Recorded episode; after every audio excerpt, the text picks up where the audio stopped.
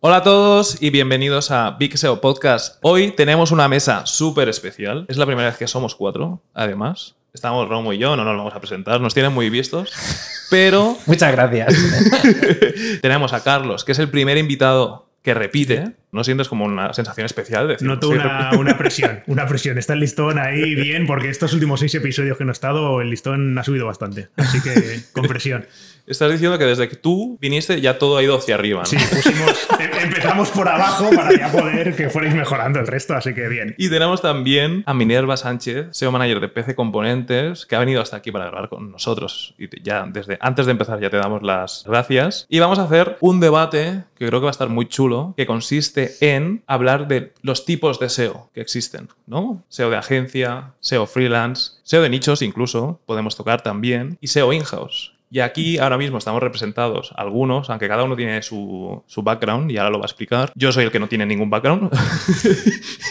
el único que solo ha hecho una cosa, que es agencia, soy yo en los últimos ocho años y pico. Pero bueno, entonces yo intentaré hablar más de eso que de lo demás. Pero me gustaría que ahora cada uno de vosotros se presentase diciendo un poco en un minuto las etapas por las que ha pasado y luego ya nos vamos al lío a hablar de dónde se trabaja más, dónde se aprende más, dónde se cobra más. ¿Ok? Esa pregunta Entonces- es buena, ¿eh? Vale. Hecho una pausa ahí. y la vamos a dejar para el final, para la retención. ¿Quién quiere empezar? Pues yo mismo, y así ya me lo saco de encima. Hola, ¿qué tal? Soy Romu Alfons. Como dice Javier, ya me conocéis. Lo primero que quiero decir es que Carlos me ha traído aquí un Zelda de Game Boy. Carlos, muchas gracias. Yo no he jugado este juego de pequeño, pero quería haberlo jugado. Así que No has hecho que- feliz al Romu niño, tío. Lo necesitabas y todavía no lo sabías. Sí que lo sabía, sí. Lo que pasa es que no me lo regalaron, joder. Me regalaron ahí el, el Tetris que venía por defecto y ya está. Hablemos de SEO, sí.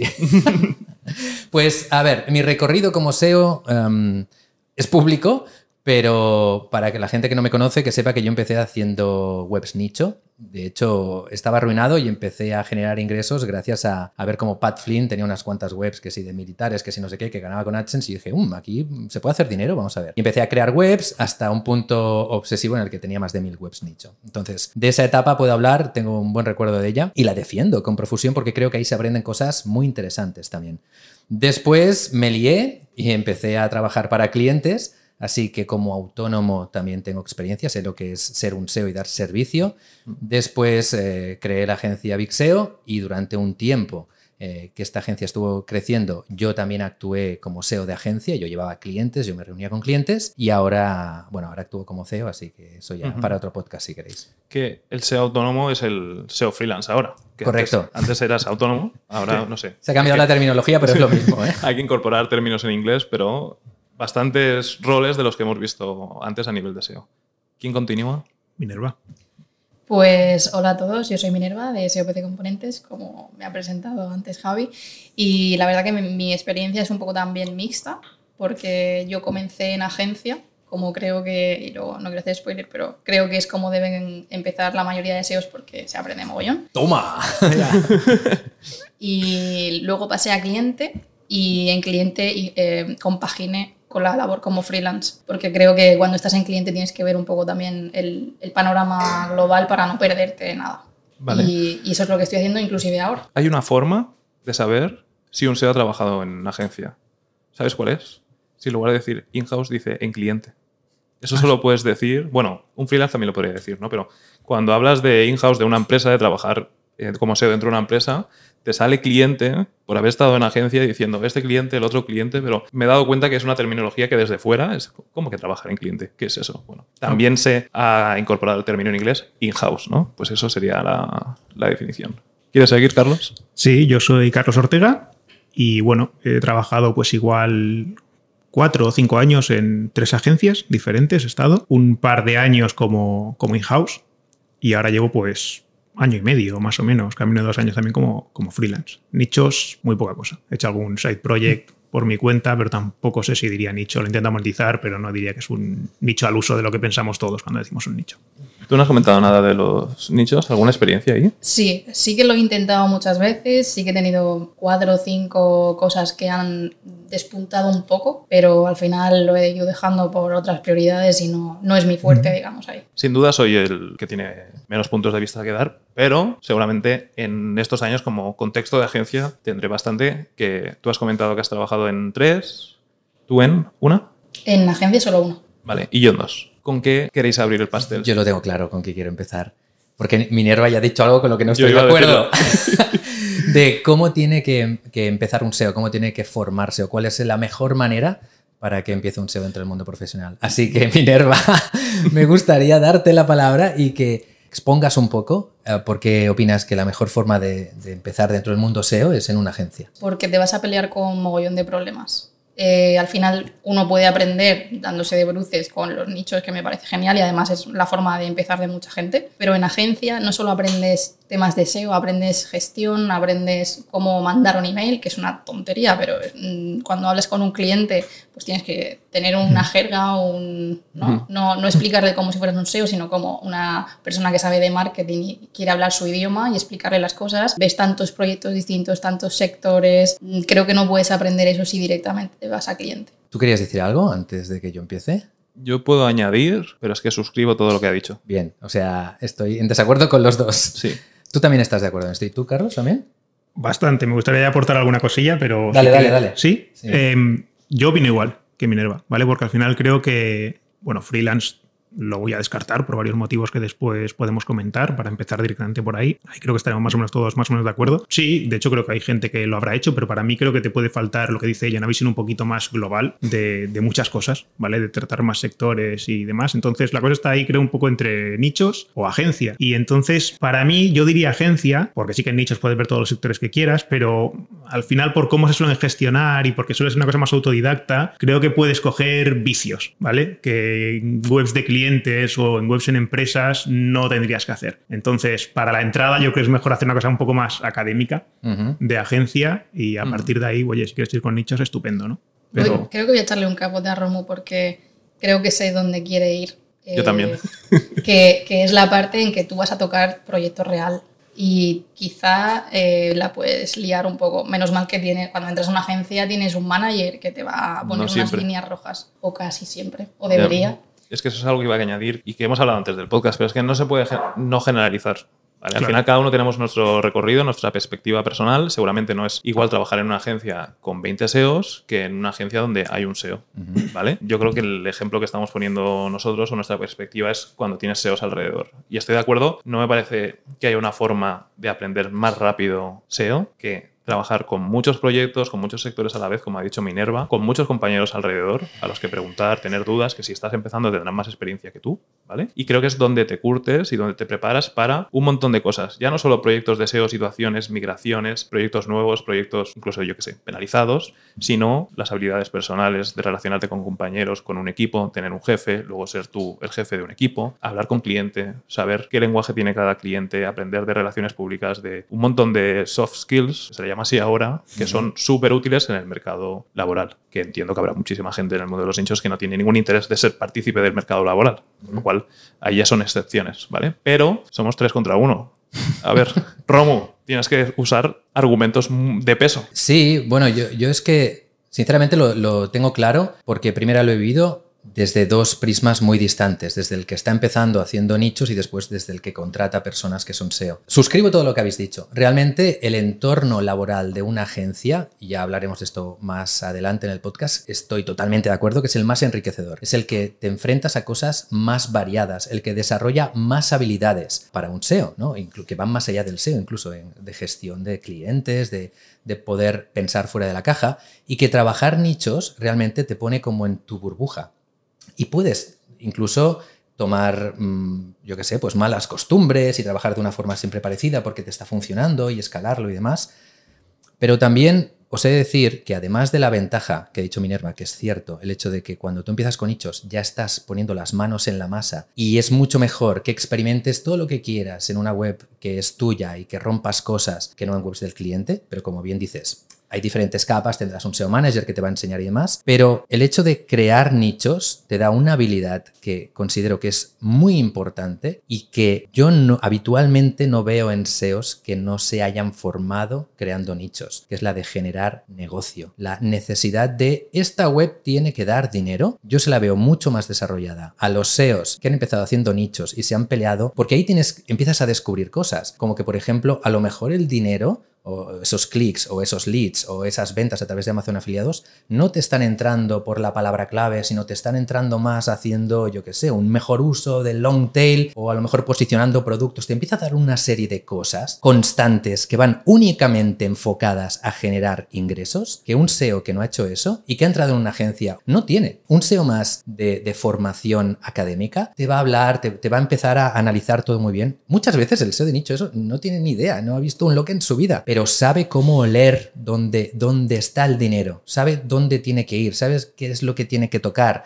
Se deja mucho de no bullshit. De hecho, yo como vengo de ahí, tú lo sabes, en esta agencia en las paredes está escrito, generamos negocio, no bullshit. Todo esto viene de que desde como hemos trabajado ya con muchos SEOs formados, este instinto no lo tienen desarrollado y es algo que creo que es muy importante y una habilidad brutal, porque cuando tú encuentras un SEO que, que tiene ese instinto, el resto se aprende. Lo pones en una agencia y lo aprende. Es como, tengo la habilidad básica, ahora dame más, más herramientas, que me convierto en Rambo, ¿sabes? Tenía un puñal, o sea, sé matar, ¿sabes? Pero iba con un puñal, pero ahora me estás dando un tanque, tío, la voy a liar que no veas. Ahí has dicho una cosa que sí que estoy de acuerdo y de hecho en, en alguna agencia tuvimos el debate y es que sí que, claro, igual lo de nicho yo estaba pensando una cosa o la otra, no tiene por qué ser así. Tú puedes estar en una agencia y tener un proyecto personal, ¿vale? Yo, por ejemplo, lo, lo hice así y sí que es verdad que creo que necesitas tener alguna cosa. Hay gente en la agencia que te opina que no, ¿vale? Yo tuve ese debate, pero sí que creo también que necesitas una cosa donde poder trastear. Con un cliente no puedes, con una web de un cliente no puedes hacer según qué cosas y aprendes mucho experimentando con, ostras, voy a poner esto a ver qué pasa, eh, lo que dices tú, ¿no? Cosas que no verías de otra manera. Eh, sí, en ese sentido sí que es verdad que si entras, si solo en una agencia tocas las webs del cliente,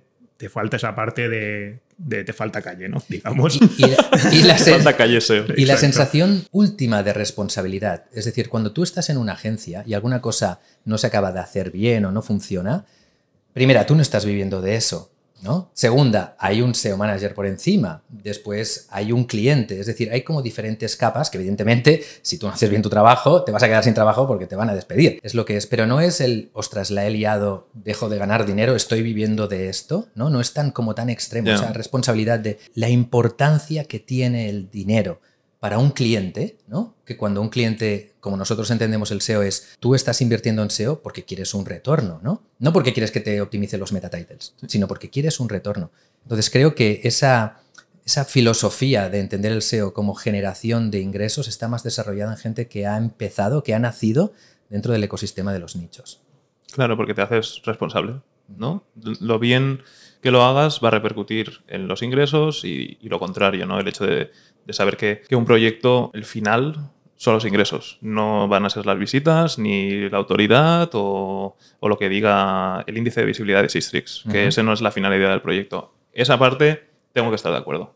No puedo estar en desacuerdo porque hay muchos perfiles de SEO que muchas veces he visto que pasan demasiado tiempo mirando eso y es como, es que con el índice de visibilidad de Sistrix no se van a pagar nóminas. Y no hablo de las de agencia, hablo de las del cliente. El cliente está haciendo una inversión y quiere, no a corto plazo, porque esto no es SEM, pero quiere que, que esto vaya hacia arriba y que acabe siendo rentable. Y seguramente eso debe ser más fácil si has tenido proyectos de- en los que eres autorresponsable de que eso suceda. Cuando estás hablando de la web de otro, las visitas de otro, los gastos de otro y los ingresos de otro, imagino que no, no te cala tanto. Pero creo que se puede llegar a eso y hacer ese camino sin, sin pasar por ahí. Llegar Yo a- ahí no, no estoy tan de acuerdo, ¿eh? porque yo hay veces que tengo un montón de tareas en la mesa, tengo que decidir qué va primero, y yo la pregunta que me hago es, ¿qué haría si fuera mío? O sea, si mañana mm, dependiera de mí que se hiciera algo para que eh, los ingresos dieran un vuelco, ¿qué es lo que yo haría? Y, y mucho del SEO académico se queda mm, en prioridad menos uno. Que a lo mejor es lo primero que mirarían otros SEOs, Claro.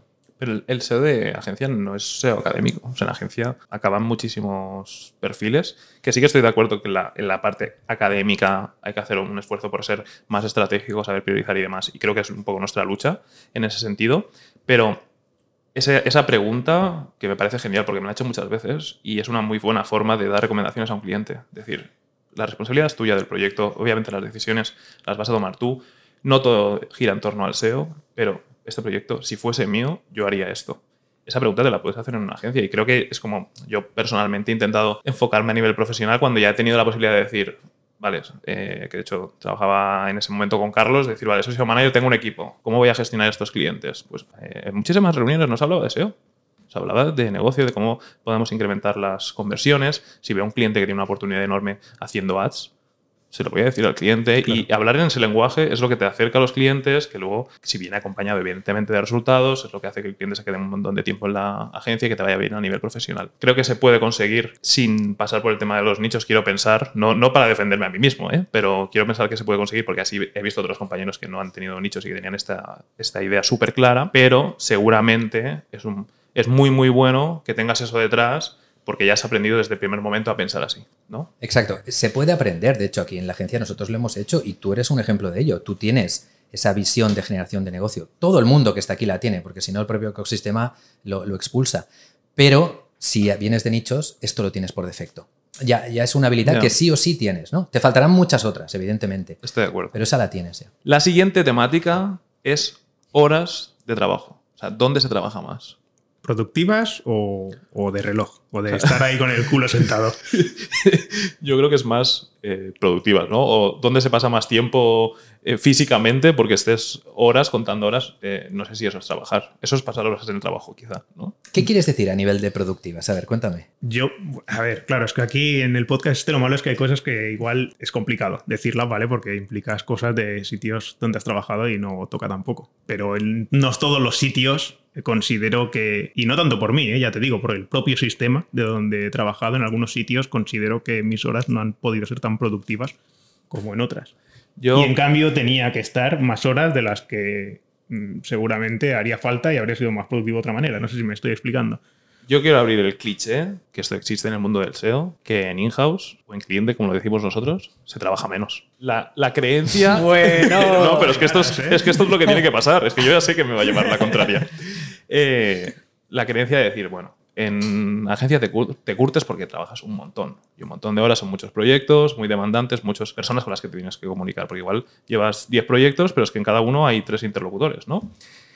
Claro, echas muchas horas, la vida de agencia, pues no para todo el mundo es para muchos años o no es para toda la vida. Y el siguiente salto es, me voy a cliente a trabajar menos. Hablemos de esto. Joder. Esta, me la pido. Hay muchas cosas que decir.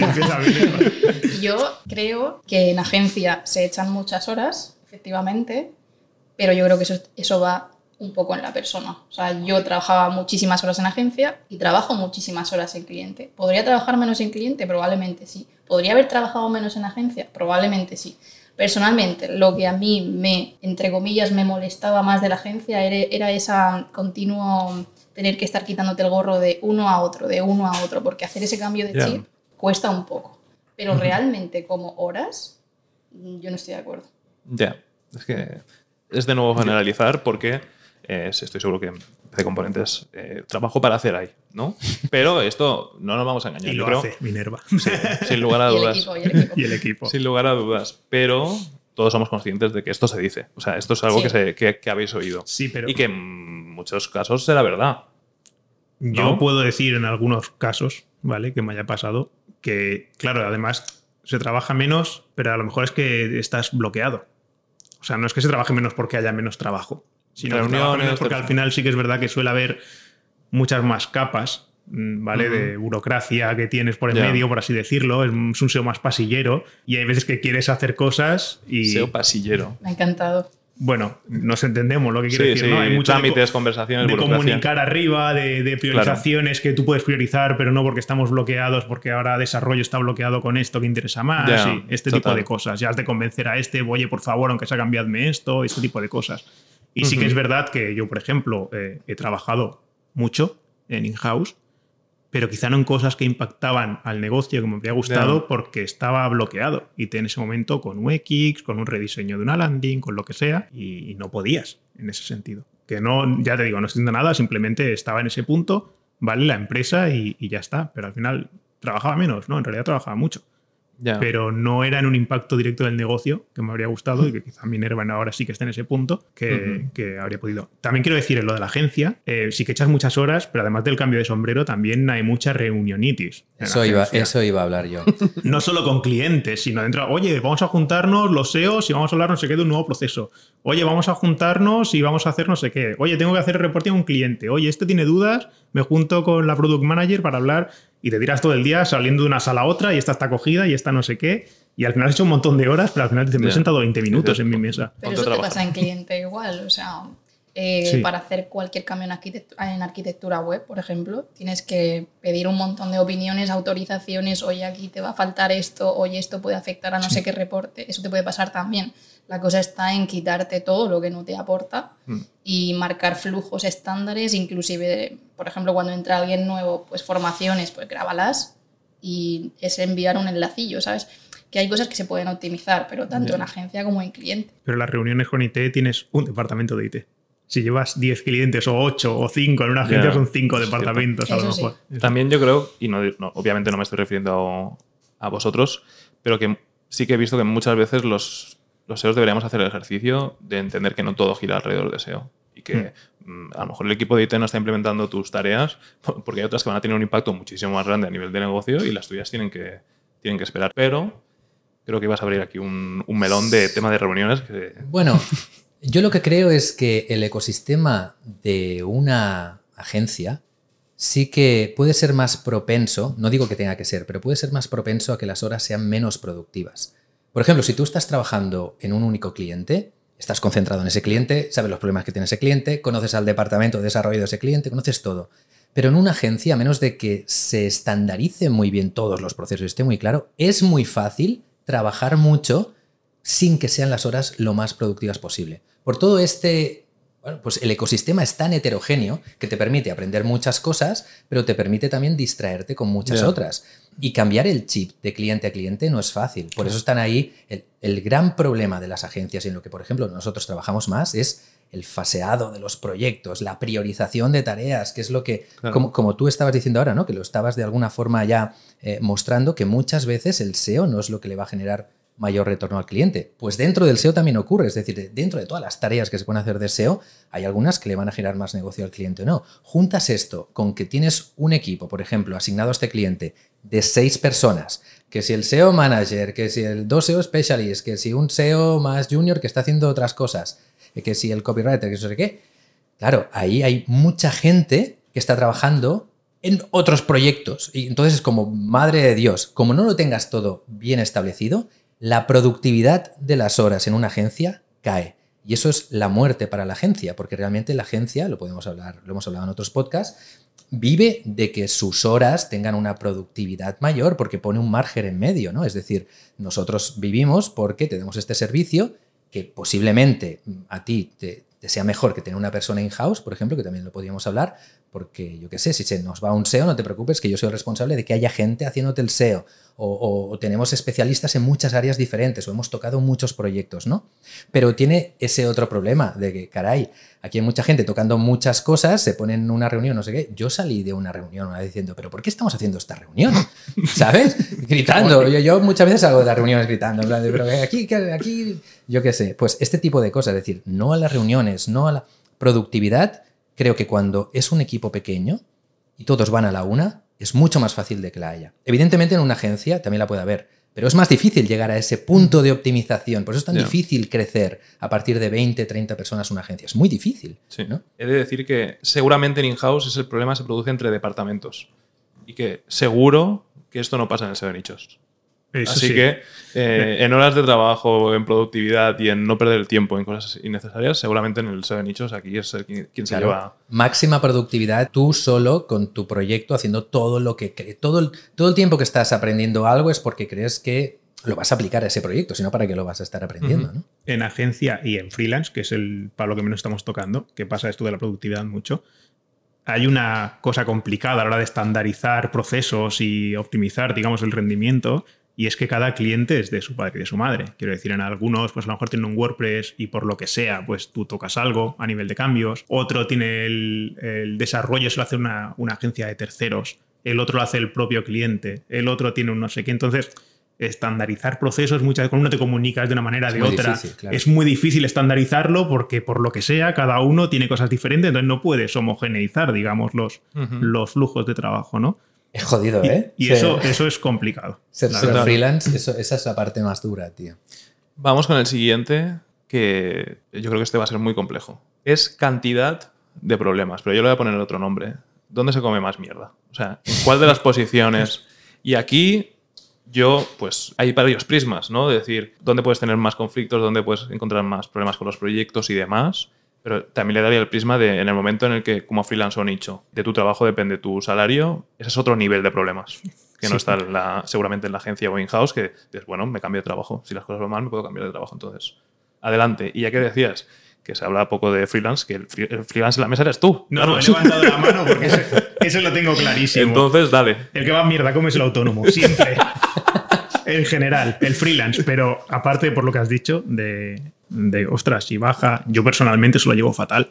¿vale? O sea, me pueden entrar tres clientes y me ha pasado. Me entran tres clientes, estás contentísimo y dices, wow, qué bien, me como el mundo.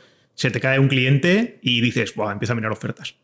Esto. Sí, te da el, el mi pánico hija, ahí. Mi hija va a dejar de comer. O sea, Ya, me, es que, me joder. da pánico. Eso lo llevo fatal, ¿vale? Y, y llevo un año y medio así y digo, ¿cuánto me queda para jubilarme? Digo, yo sí, me, me muero antes. Yo no puedo vivir así lo que me queda de. Entonces, eso es un tema que has de saber convivir con ello y, que lo tienes que tener en cuenta cuando pasas a, a trabajar por tu cuenta porque es muy cómodo, entre comillas, ¿vale? Decir. Sé que tengo esta nómina. El día 30 o el día Ya. 1 me llega como un clavo. ¿Que puedes ganar más? Seguramente, eso lo podemos hablar luego. Seguramente. Pero que tienes siempre ese hay de que a lo mejor un mes ganas el doble que otro y tienes que tenerlo presente y nunca tienes esa tranquilidad de decir, oye, de aquí tres meses hago tal, bueno, es que no sé de aquí tres meses, ¿qué va a pasar? ¿Vale? Igual tienes una base que más o menos estás seguras, ¿no? Pero, eh, pero además del tema de SEO, tienes muchos más temas.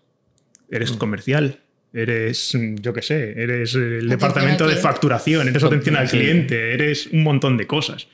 ¿Vale? Entonces, Experto en fiscalidad también, sí, todo. has de estar pensando, decir, bueno, ya no solo le estoy llevando el SEO, sino, oye, hace tres días que le pedí a una persona esto, no me ha dicho nada, le voy a decir, porque has de de, proyectos has de estar ahí encima. Al final, estás haciendo de, de project manager en sentido, ha de ver que estás ahí encima, has de, oye, hay que enviar las facturas a fin de mes, oye, este hace ya 18 Este no días paga. que no me ha pagado la factura, la tengo- Ya. tengo que estar haciendo marca porque han de seguir entrando clientes, o sea, has de estar pendiente de 10.000 cosas, ¿vale? En ese sentido. Sí, sí, eso Entonces ahí se come bastante, la verdad, en ese sentido. Es muy interesante el hecho de que dependiendo de la tipología de SEO que eres, tienes unas ventajas claras y unas Sí. desventajas.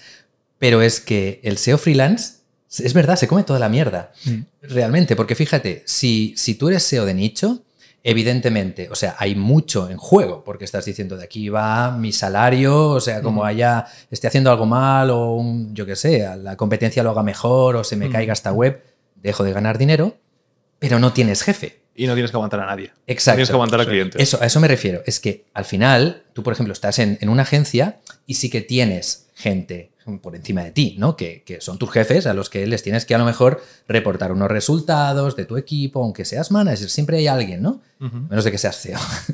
Pero entonces ya no eres SEO.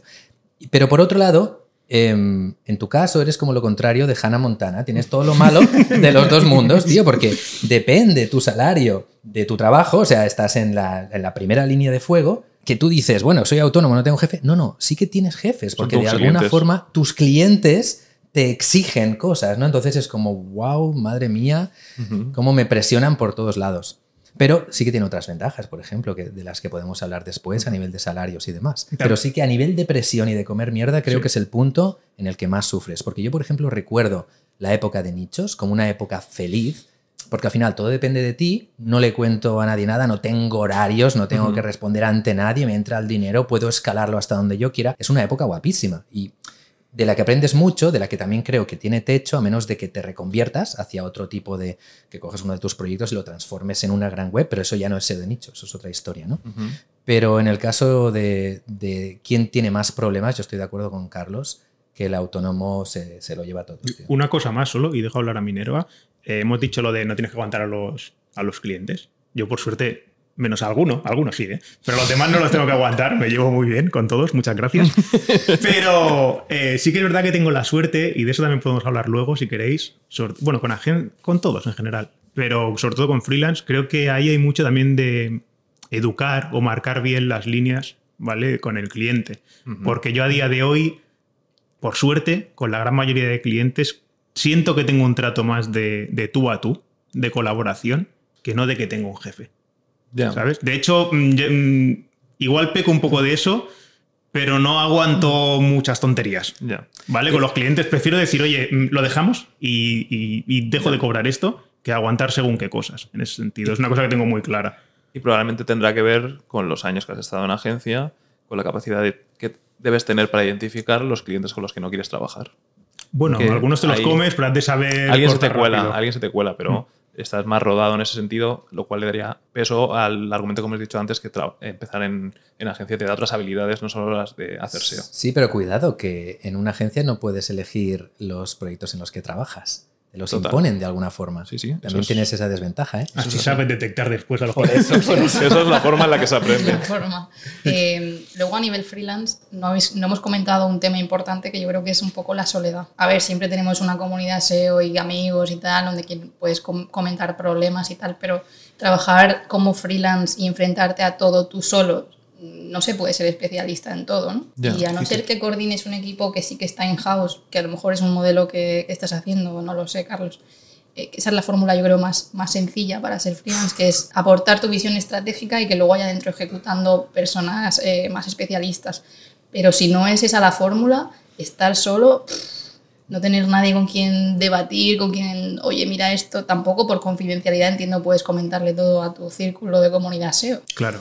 No, voy más en, en plan Rambo, en general. Eh, es muy buen apunte este que has dicho, porque de nuevo, el autónomo tiene que tocar, bueno, tú al final decides con qué proyectos quieres tocar, pero sí que te llegan Bueno, mucho más inputs. si estás en la posición en la privilegiada de poder rechazar un proyecto. Exacto, exacto. Eh, es verdad que también hay gente que dice esto, no, no puedo perder este cliente. Pero es verdad que te llegan proyectos muy distintos, ¿no? Que tienes que tener ese conocimiento más amplio que a lo mejor un SEO de nichos no necesita, porque es muy especialista en una cosa en particular y todas las webs que haces las haces tú como tú crees que las tienes que hacer. No te viene un Magento, no te viene que si no sé qué, que si el plugin, que más allá. En cambio, si eres autónomo, pues cuanto más conocimiento tengas, más servicio a diferentes tipos de clientes puedes dar, ¿no? Y aumentas las posibilidades de, de tener ah, más clientes. Sí, pero también tienes menos manos a tu disposición. Porque esto ya lo dijimos anteriormente, que, que al final si de autónomo quieres abarcar muchos proyectos, te acabas convirtiendo en una agencia y cierras el círculo. Te fuiste de la agencia para trabajar solo y acabas montando una agencia. Y no lo he vivido, pero sí que sé lo contrario. O sea, sé lo privilegiado que soy de haber estado desde el primer día en el sector del SEO trabajando alrededor de 10 o 20 SEOs. Y seguramente eso te acelera un montón los procesos y sentir esa soledad de, a la hora de trabajar. Literalmente soledad por estar trabajando solo, pero también en el sentido un poco más figurado, ¿no? De, es que ahora me gustaría saber alguien que haya visto este problema antes, que me dé su punto de vista y luego hacerle caso o no, pero tener ese, eh, ese contacto, ¿no? Que imagino que si tienes un círculo de amigos en el sector de SEO y demás, lo puedes tener, pero no es lo mismo que tener una persona trabajando al lado o sientes que le vas a molestar. O hay información que no puedes compartir, así que sí, se nos había pasado el tema de la soledad. Ahora Minerva comente porque ha dicho que estás en remoto desde 2019. Puede ser, con lo que igual le pasa un poco también, es lo que le quiero preguntar. Pero a mí hay días que cuando termino digo, me voy a dar una vuelta. Yo solo, o necesito estirar las piernas, llevo todo el día aquí solo y hasta me noto que, que estoy como más borde a veces. Luego me hablan, estoy como muy alterable, pero como llevo todo el día solo, en mis pensamientos, luego que me vengan y me estén piqui, piqui, piqui todo el rato, suena un poco rancio, ¿vale? No soy mala persona. Pero, pero me lo noto que llevo igual 12 horas yo solo y, y después como que, que es de plan, necesito un tiempo como de despresurización, de decir, desconecto del trabajo tal y ya puedo socializar, ¿sabes? Porque Ujú. estás como muy solo. A veces sí que es verdad que según la temporada hay otros que igual puedes tomarte de manera más relajada, ¿no? Pero sí que hay épocas que he visto que me, que me pasaba esto. Tú no sé si vas desde 2019 en casa. Yo es que me estrellé con el remoto. Me estrellé literalmente porque yo me fui a vivir a Estados Unidos y tenía un, un uso horario completamente distinto. Entonces, claro, yo tenía que compartir tiempo con el equipo porque de eso se trataba. O sea, no Claro. podía estar trabajando en asíncrono 100% y esperar a que me vinieran las cosas al día siguiente.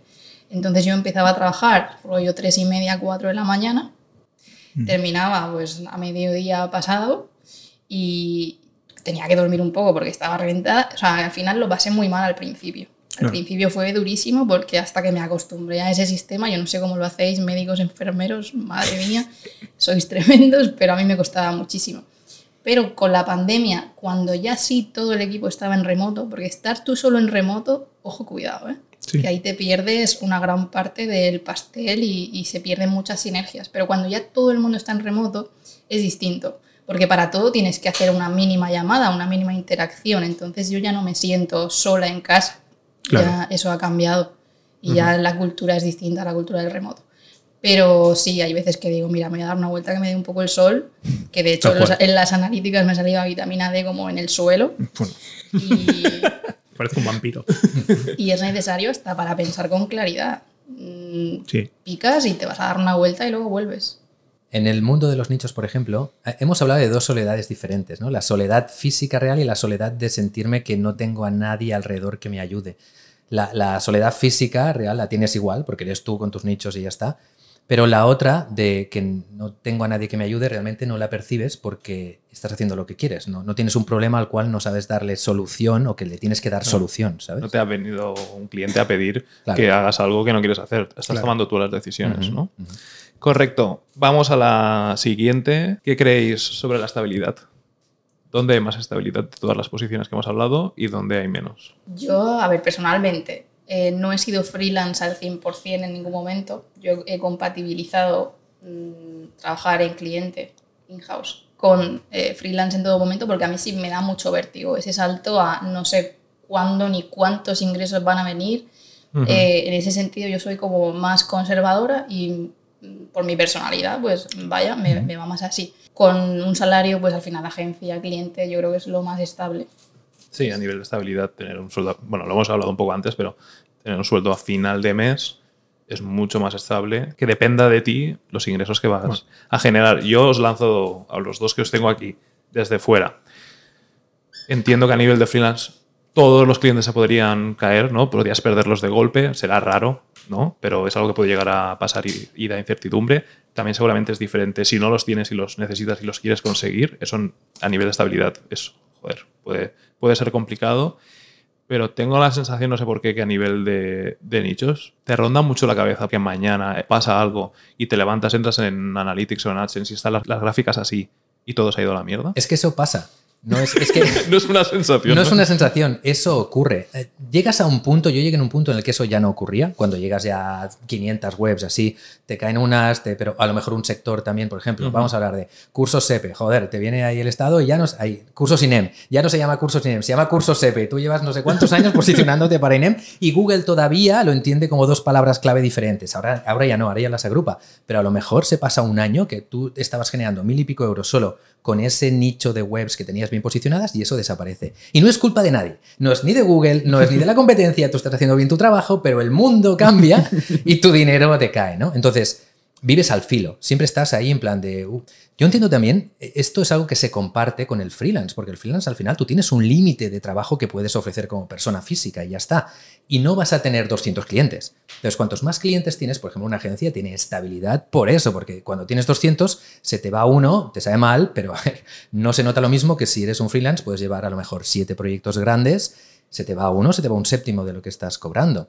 En el, en el SEO de nichos creo que incluso esa percepción se puede sufrir más, ¿no? Porque con un cliente puedes hablar, puedes decir, vamos a ver, puedes, negociar, puedes hablar con otros, puedes Con Analytics no. ¿no? Tú le hablas a. Analytics, ¿por qué se ha caído el tráfico? No responde, ¿no? Google no te dice nada. Tú vas a Google, oye, señor AdSense, ¿por qué no estoy cobrando? eh? Que me cuentas, ¿no? Entonces, ahí sí que estás muy solo ante el peligro. Pero si las cosas haces, vas pillando también, igual que, que SEO freelance, experiencia, ¿no? Vas, vas viendo dónde hay más, más peligro, vas... eh, te haces tu portfolio en el cual pues tienes unas que son de riesgo, unas que son más estables y unas que te las estás pensando de aquí a seis meses para que te dé dinero. Y no paras de crear, no puedes parar tampoco. No puedes parar de mejorar estas, no puedes, esta ha caído porque ha caído. A ver, es un trabajo que a nivel de presión te tiene que gustar mucho porque no desconectas jamás. A lo mejor a nivel de freelance se puede desconectar y creo que debes desconectar. Hay, hay que conseguirlo para tener Sí, una sí, estabilidad. Pero a nivel de nicho es muy distinto. Porque especialmente si eres una persona ambiciosa, crees, porque de esto hablaremos después, crees que no tienes techo. Sí que hay un techo a nivel de nicho, hay un techo. Pero, pero crees que puedes más, puedes más. Cuanto más trabajo ves que hay más dinero. A muchas veces, creo, en SEO freelance, cuanto más trabajo le pones, no ves más dinero. Realmente, a lo mejor tienes un buen cliente que con menos trabajo consigue más resultados y está más contento. En el tema de los nichos, no. Es a más trabajo, más cosas van pasando. Entonces tienes como, como esa presión constante. Y a nivel de estabilidad, como te digo, creo que es vivir al filo. Es como decir, esto es lo que hay, porque además hay muchos otros. Es un mundo depredador. Total, hay muchos otros SEOs de nicho y todos los SEOs de nicho están mirando todas las SERPs buscando nichos en los que sean rentables para atacar ese nicho. Y ahí te encuentras otros SEOs de nicho. Entonces vas a hacer todo lo que tiene él, vas a ver todos los enlaces que ha conseguido, vas a ver qué tipo de contenidos tiene, qué palabras clave le trae más tráfico, venga, Href, venga, no sé qué. Es una guerra constante, ¿no? Entonces, a nivel de presión y de, y de, y de ese peligro de que todo depende y que lo tengo pero que desaparece, lo tienes porque ocurre. Y a mí me ocurrió varias veces. ¿no? Ya. Yo me imagino también que a nivel de freelance y de nichos, el hecho de tener la bendición, pero también la preocupación de que un nicho o un cliente va muy bien y es el 80% de tu facturación, ahí se incrementa el riesgo, ¿no? Porque te puede generar dependencia de decir, vale, esto me está funcionando genial, pero si algún día no está, si tú si tienes muchos nichos generando lo mismo o muchos clientes que más o menos te pagan igual, estás diversificando el riesgo, imagino, ¿no? Eso, pues eso de hecho me pasó. ¿Sí? Y él tiene razón, Romo, lo que ha dicho de al final, de hecho conozco un SEO, bueno, lo dijo públicamente, me parece incluso, pero tampoco quiero dar nombres, pero este mismo año con un, creo que un Product Review Update, que de hecho ha habido uno hace un par de días, si no me equivoco, de Google, que están, parece, pillando muy bien, según qué nichos, le cayó un 70% la facturación. Vivía de eso, ahora está viviendo, trabajando para, para una empresa, me parece, porque literalmente de un día para el otro eh, Google le tiró el negocio abajo que tenía de nichos. A nivel autónomo, el problema que hay es que sí, lo que dices. Hay veces que está con un cliente que a lo mejor ese cliente está pagando como tres otros más pequeñitos que tiene. Dependes un poco de él. También me ha pasado esta misma semana, y, a ver, da un poquito de rabia, sinceramente. Lo puedo llegar a entender, pero da un poquito de rabia. Algún cliente que me ha pasado esta semana que me ha dicho de, oye, vamos a pagar menos porque como estamos yendo tan bien ahora. Gracias. Es una muy buena recompensa a mi trabajo. No, no, necesitamos tanto SEO, ¿vale? Así que vamos a reducir la voz, las horas. Y dices, a ver, lo puedo llegar a entender, pero ostras, es como por hacer bien el trabajo, al final no se te cae un cliente, pero eh, ganas menos. ¿no? Irónicamente, en lugar de decir, oye, ya que está yendo tan bien, si invertimos más y trabajas más horas, podría llegar a ir, me- ir mejor. es el camino contrario de, bueno, lo has hecho muy bien, como recompensa, ahora vas a cobrar menos. Sí, sí, pero bueno, lo puedo llegar a entender, pero ya te digo, no me parece lo correcto, pero lo puedo llegar a entender, sinceramente. Pero bueno, que es una cosa que al final es un poco irónica. Ya sabes que tienes que hacer peor el trabajo o al menos más paseado. Bueno, en todo caso, quería comentar dos cosas más. Una, hablo a nivel personal. Yo, por ejemplo, comercialmente soy muy malo, ¿vale? Lo tengo que reconocer, las cosas como son. Igual que se me dan mejor otras cosas, a nivel comercial no sé venderme, ¿vale? En ese sentido, se me ha dado siempre muy mal. Entonces, eh, siempre estás con el eye de, ostras, si se te cae un cliente, yo, ¿vale? Por suerte, eh, gracias a Dios, van llegando, ¿vale? Va llegando un goteo de clientes que a día de hoy, pues, mm, el susto te dura poco porque luego, pum, te llegan dos, oye, tal. Pero, pero bueno, en una agencia me parece que al final es una cosa que, como él dice, no sueles tener por volumen más y tienes esa base como más grande, también para tener más gastos. Pero bueno, no lo sé, no lo sé, todo tiene un poco, un poco lo suyo. Y quería comentar otra cosa, pero no me acuerdo, así que cuando me acuerdo ya os la digo. También hay gente que, que está incómoda en la certidumbre. Quiero Sí. decir, depende de la época de tu vida en la que estés. Yo, por Eh, ejemplo, me pasa eso. Mm, Yo cuando tenía 20 años no tenía la misma situación que ahora. Es decir, Claro. con 20 años igual sí me hubiera podido permitir, no lo sé, a lo mejor ser freelance y viajar por el mundo y, y es lo que me toca en ese momento porque es lo que se asemeja a lo que quiero de vida para mí en ese momento. Pero ahora en este punto, pues quizá valoro más la La estabilidad. estabilidad. Pero a lo mejor dentro de 10 años, no lo sé, mm, vuelvo a valorar viajar por el mundo y entonces valoro hacerme freelance, no lo sé. Quiero decir que hay gente que no está cómoda en saber que va a ganar todos los meses lo mismo. Claro, no, no, totalmente. Bueno, yo creo que esa incertidumbre, bueno, no sé, habrá gente que le guste, ¿eh? yo creo que no. Lo que es que esa incertidumbre también lo que dices es decir, bueno, vivo con pensando que me va a ir mal o vivo pensando que me va a ir mejor. ¿Sabes? Porque claro, igual que te puede ir peor, también te puede ir mucho mejor. Eh, lo de que ha dicho él, al final que un freelance mm, no puede coger todo lo que quiere o que tiene las manos que tiene, de hecho lo hemos estado hablando. Y hemos Sí. dicho, vamos a callarnos. Porque justo era un tema que les he sacado a ellos, de que si eres ambicioso, te pasa como con los nichos. Tú al final dices... Te voy a interrumpir un segundo porque Sí. el siguiente tema es la proyección Ah. y ya estás hablando de ello, con lo cual Pues continúa. Vale. Pues sí que llega un punto, o puede llegar un punto, como freelance, en el que dices, oye, estoy cerca de que mis horas y mis manos dan hasta aquí, pero tú quieres producir más al final. O bueno, no lo sé. A mí al menos yo tengo, tengo esa necesidad porque soy así, ¿vale? Quieres seguir creciendo de alguna manera. Pero eh, llegas a un punto en el que dices, vale, a ver, necesito quizá más beneficios para escalar esto y contratar a una persona o hacer un equipo y entonces poder escalar Y tener una agencia. Pero no puedes tener esos más beneficios si no coges más clientes. Pero me falta tiempo para coger más clientes. Entonces está ahí una paradoja que pasa un poco igual, como lo dices tú, de los nichos, que al final mm, llegas a un límite en el que llegas a una paradoja en el que dices, bueno, quiero seguir generando, pero para lo que necesito para seguir generando más eh, es como la pescadilla que se muerde la cola. Entonces, no sé, hay un límite ahí que yo personalmente estoy en ese. Si das el siguiente paso que es empezar a contratar y acercarte a lo que es una agencia o renunciar a trabajar más más horas y decir, bueno, pues hasta aquí hemos llegado. O la última alternativa, que supongo que es hasta lo que admite el mercado, que es subir el precio para ganar más dinero trabajando lo mismo. Es que a mí un hasta aquí hemos llegado no me ha gustado la vida. Claro, yo pues vas a acabar teniendo una agencia, lo siento. Yo ahí, yo ahí te, puedo, te puedo dar consejos porque es el camino que he recorrido. Es decir, el por qué quieres, qué es lo que persigues, qué quieres más. O sea, ¿quieres hacer más SEO, más proyectos o quieres más dinero? Bueno, no lo sé si esto es aquí o ya hemos de hablar personalmente, ¿vale? no. no, no, vale, es verdad. Pero porque es, lo, digo en general, ¿no? La persona que está, es, es SEO autónomo, SEO freelance o tiene nichos y quiere más, que se piense bien el por qué quiere más. Porque cuanto más consigas, posiblemente menos SEO vas a ir haciendo, porque te van a venir esos otros tipos de problemas de los que ya estás empezando a hablar. El hecho de necesito contratar a alguien, pero necesito facturar más, pero claro, tengo que dar servicio, necesito más clientes y ahí empiezas con, bueno, pues el infierno. Manteniendo. es el infierno. Manteniendo el servicio. Porque claro. tú dices, bueno, necesito más clientes, pues oye, mira, llevo un poquito menos horas de todos y no, no, hay que mantener. Ese siguiente paso, claro, requiere que o haces menos horas de SEO para hacer esas otras cosas o sacas más horas de tu vida. Hasta un punto en el que, por, eso digo que es infierno, porque el, punto de dolor máximo es en el que no puedes dejar de trabajar haciendo SEO porque necesitas ese dinero para escalar y encima tienes que meter horas haciendo otras cosas que no son SEO que se requieren para seguir escalando. ¿no? ese es el punto de inflexión. Es, es, algo muy bonito, pero e, es el hecho de por qué se quiere, para seguir conseguir más clientes, tener clientes más grandes, porque a lo mejor tú como autónomo se pueden llegar a, llevar una tipología de cliente, pero a lo mejor no puedes llevar un proyecto que requiera, yo qué sé, un equipo multidisciplinar de 13 personas, ¿no? Que eso también es muy bonito, eso es más lo que me tira a mí, el hecho de, vamos a ver hasta dónde podemos llevar, qué tipo de proyectos podemos llegar, ¿no? Mira, esto es mm. otra cosa que se podría hablar, de dónde está el techo también, como SEO, diferentes tipologías de SEO. Yo voy a añadir justo a este tema de la proyección, creo que es muy difícil de ordenar, porque es proyección que es para llegar a qué, ¿no? Claro. Diré del mundo de, agencia, o en este caso la consultoría SEO, han salido grandes proyectos. Es como, también es un cliché, ¿no? De las consultoras, se hacen perfiles muy, muy potentes y los que son muy buenos y el día de mañana acaban emprendiendo, pues han salido grandes proyectos que, que es como miras hacia atrás y había una consultora antes, con lo cual que entiendo que a nivel de, de proyección agencia, yo creo que también es un buen background, ¿no?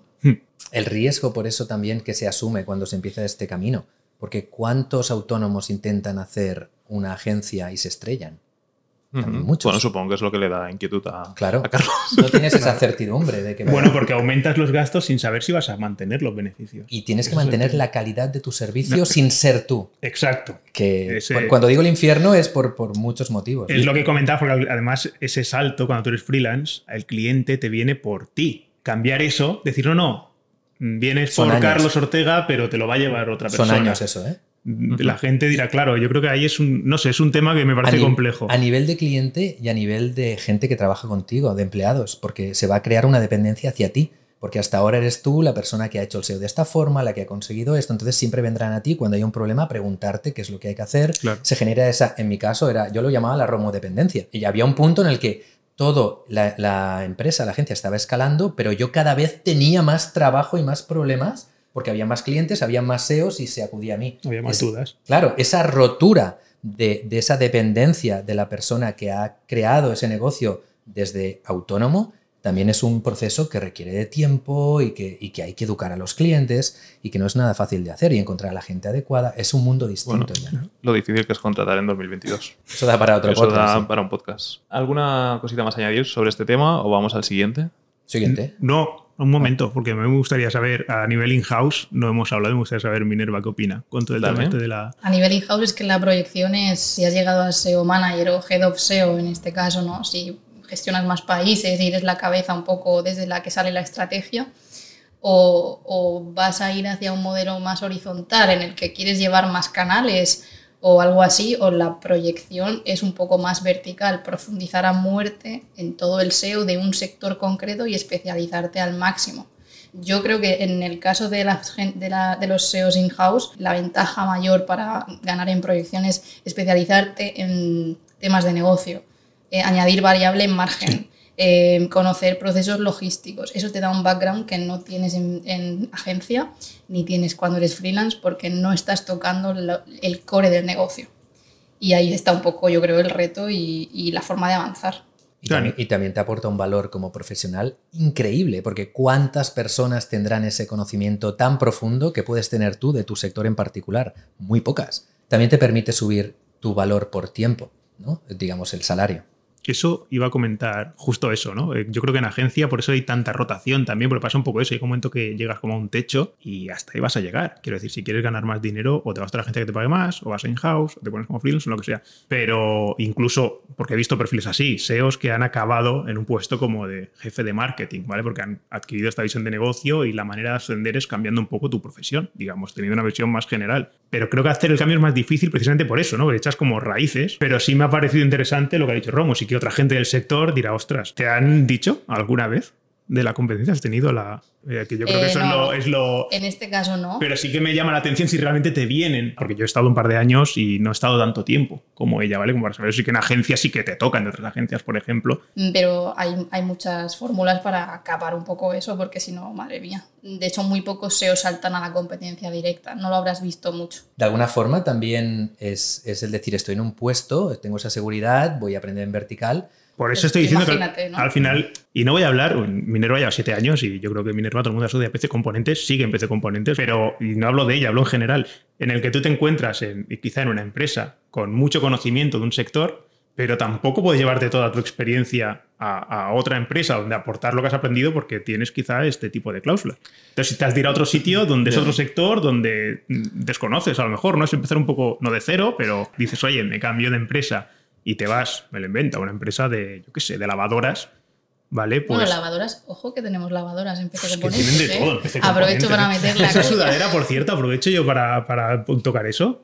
SEO Campers. Los, los SEO Campers. Esto es un guiño a mi equipo porque siempre me llaman a mí, porque soy un poco más la, la- más la cara visible.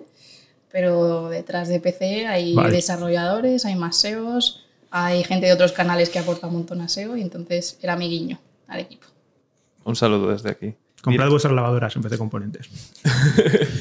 eh, Diré que lo normal es que una agencia no permita, a veces es un año, dos años, que vayas a uno de los clientes en los que estás trabajando y lo firmas. Y tiene sentido, porque al final, si el cliente viene a robarte el talento, pierdes talento y pierdes un cliente a la vez, con lo cual a ninguna agencia le hace, le hace gracia. Iba, me estaba riendo yo solo aquí porque estaba pensando, hablo desde el desconocimiento más absoluto, pero yo creo que esas cláusulas, viéndolo desde fuera, no existen mucho en el SEO de medios, porque es, que eso- es que iba a comentar lo de que en SEO de medios, estos saltos que estaba hablando ahora Minerva, yo no sé de medios los veo Eh. frecuentemente. Antes de continuar, como he dicho al principio, es difícil saber en qué tipo de SEO hay más proyección, pero estaremos de acuerdo que en, en todos hay mucha proyección y que somos afortunados y es algo muy muy bueno de nuestro sector. Y quiero aprovechar para hilar esto, que siendo el SEO, creemos nosotros seguro, una profesión tan tan guay, avisar que hasta el día 8 de...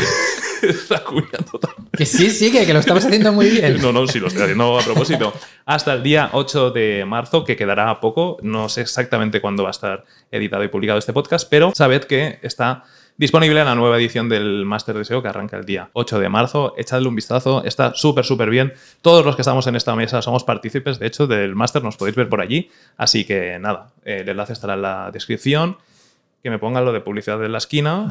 Y ahora cerrando esta cuña, no sé si queréis ir a la siguiente temática. Yo creo que tú estabas diciendo algo, ¿no? Bueno, no, solamente iba a decir que lo de SEO para medios casi podría haber sido una quinta tipología Ya, de SEO, no, la no daba ¿eh? para más la mesa, pero, pero, ahora que lo has dicho, la verdad es que es un- como un espécimen Eso- bastante concreto. ¿eh? eso De- va, va a suceder. Es cierto que una persona que está trabajando aquí como SEO no vaya a trabajar en un cliente final que sea cliente de esta empresa, totalmente lógico.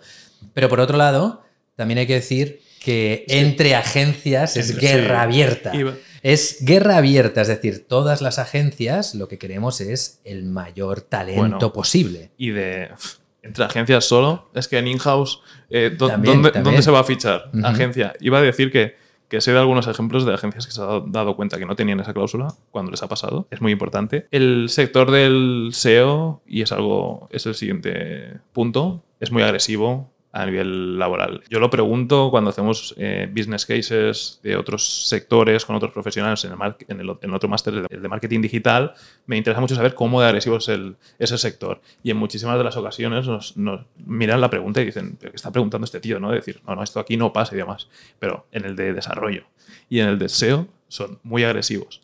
Entre agencias, pero in-house con agencias es donde se va a fichar muchas de las veces. Un SEO que esté en agencia recibe muchísimas ofertas.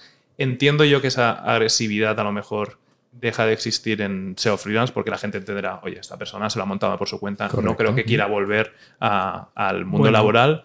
Y no sé, el, creo que en esta temática en concreto, el SEO de nichos es como, bueno, si estás con tus proyectos, no sé si tampoco te irán ahí a, a intentar aquí, fichar. Podría ser que sí, ¿eh? si lo estás haciendo muy bien en un sector. Es que aquí se pueden dar datos y es, es también una, una buena conversación que podemos tener. Un SEO en agencia, en una agencia, por ejemplo, que tenga nombre como la nuestra, cada semana le llegan ofertas. Cada semana le llegan ofertas para trabajar a un cliente final, para trabajar uh -huh. en una agencia. Es decir, es un mundo depredador total en cuanto al talento, ¿no? Específicamente en los últimos años, por todo este boom, este crecimiento que ha habido, de que las empresas se han dado cuenta de golpe que el SEO uh -huh. es un método de captación de negocio muy importante. Pero no sé qué narices más te iba a decir. Es decir, que PC Componentes no se ha dado cuenta últimamente. ¿eh? Creo que eh, es un buen ejemplo de que si ya lo sabías de antes y has venido haciendo las cosas bien, de hecho, PC Componentes, nos lo contaste tú, desde el día uno ya el CEO tenía muy claro que el SEO era una parte vital del negocio. Y eso lo mencionamos en este podcast y, y ahora estás aquí. Es que... Y eso se nota. ¿eh? Sí, la, la, se nota muchísimo. SEO inicial fue planteada por, por los dos founders y, y, es que hemos tocado muy pocas cosas de arquitectura porque ya estaba bien. Qué brutal, tío. Eh, y eso es oro molido.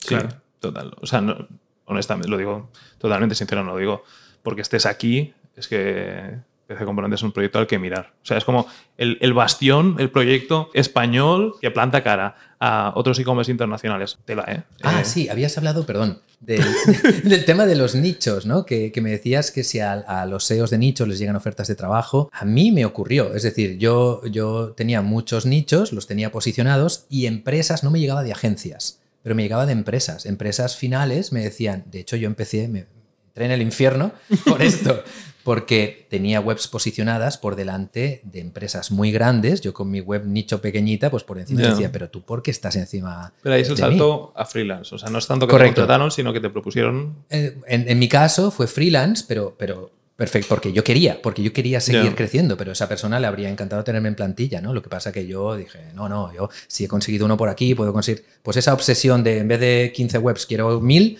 pues en vez de trabajar para una persona quiero trabajar para 50, ¿no? Eso ya tiene que ver con el tipo de persona. Sí. Cuando has dicho tú antes que, que por ejemplo, hay gente que, que quiere esa estabilidad, y hay gente que es lo contrario, en mi caso es lo contrario. Yo si tengo esa estabilidad me deprimo, necesito ese thrive constante de a ver hacia dónde vamos, ¿no?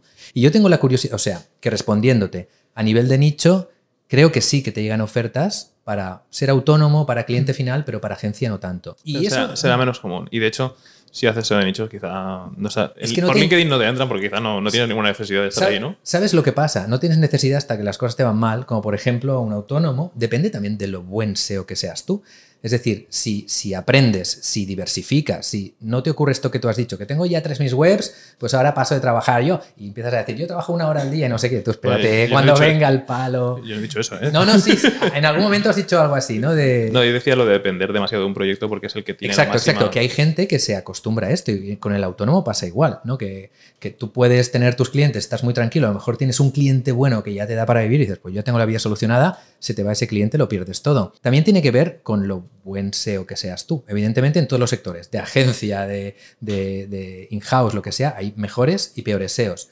En este sector yo creo que si eres un buen SEO, trabajo no te falta. Y que si tienes conocimientos, puedes pasar de una tipología a otra. Como, bueno, aquí tenemos unos ejemplos, hemos, excepto tú, que has nacido en agencia y te has cultivado ahí, que es, es, un espécimen también precioso, ¿no? El hecho de que has estado aislado. Me, acaban, me, acaban de llamar espécimen. Porque eres una rara avis, Javi. Te bueno, no me importa, me, incluso me parece guay. Es guay, pero es verdad que los SEOs, bueno, empiezan como nicho y a lo mejor, si no se te da muy bien o te pasa algún problema, dices, pues me voy a trabajar a una agencia. Oye, yeah. voy a ir a una agencia, voy a demostrar que sé, voy a demostrar que he hecho tal y, y voy a, a- a estudiar qué es un lock, porque si me lo preguntan no lo sé, no lo he hecho nunca en mi vida, pero más vale que lo sepa, ¿no?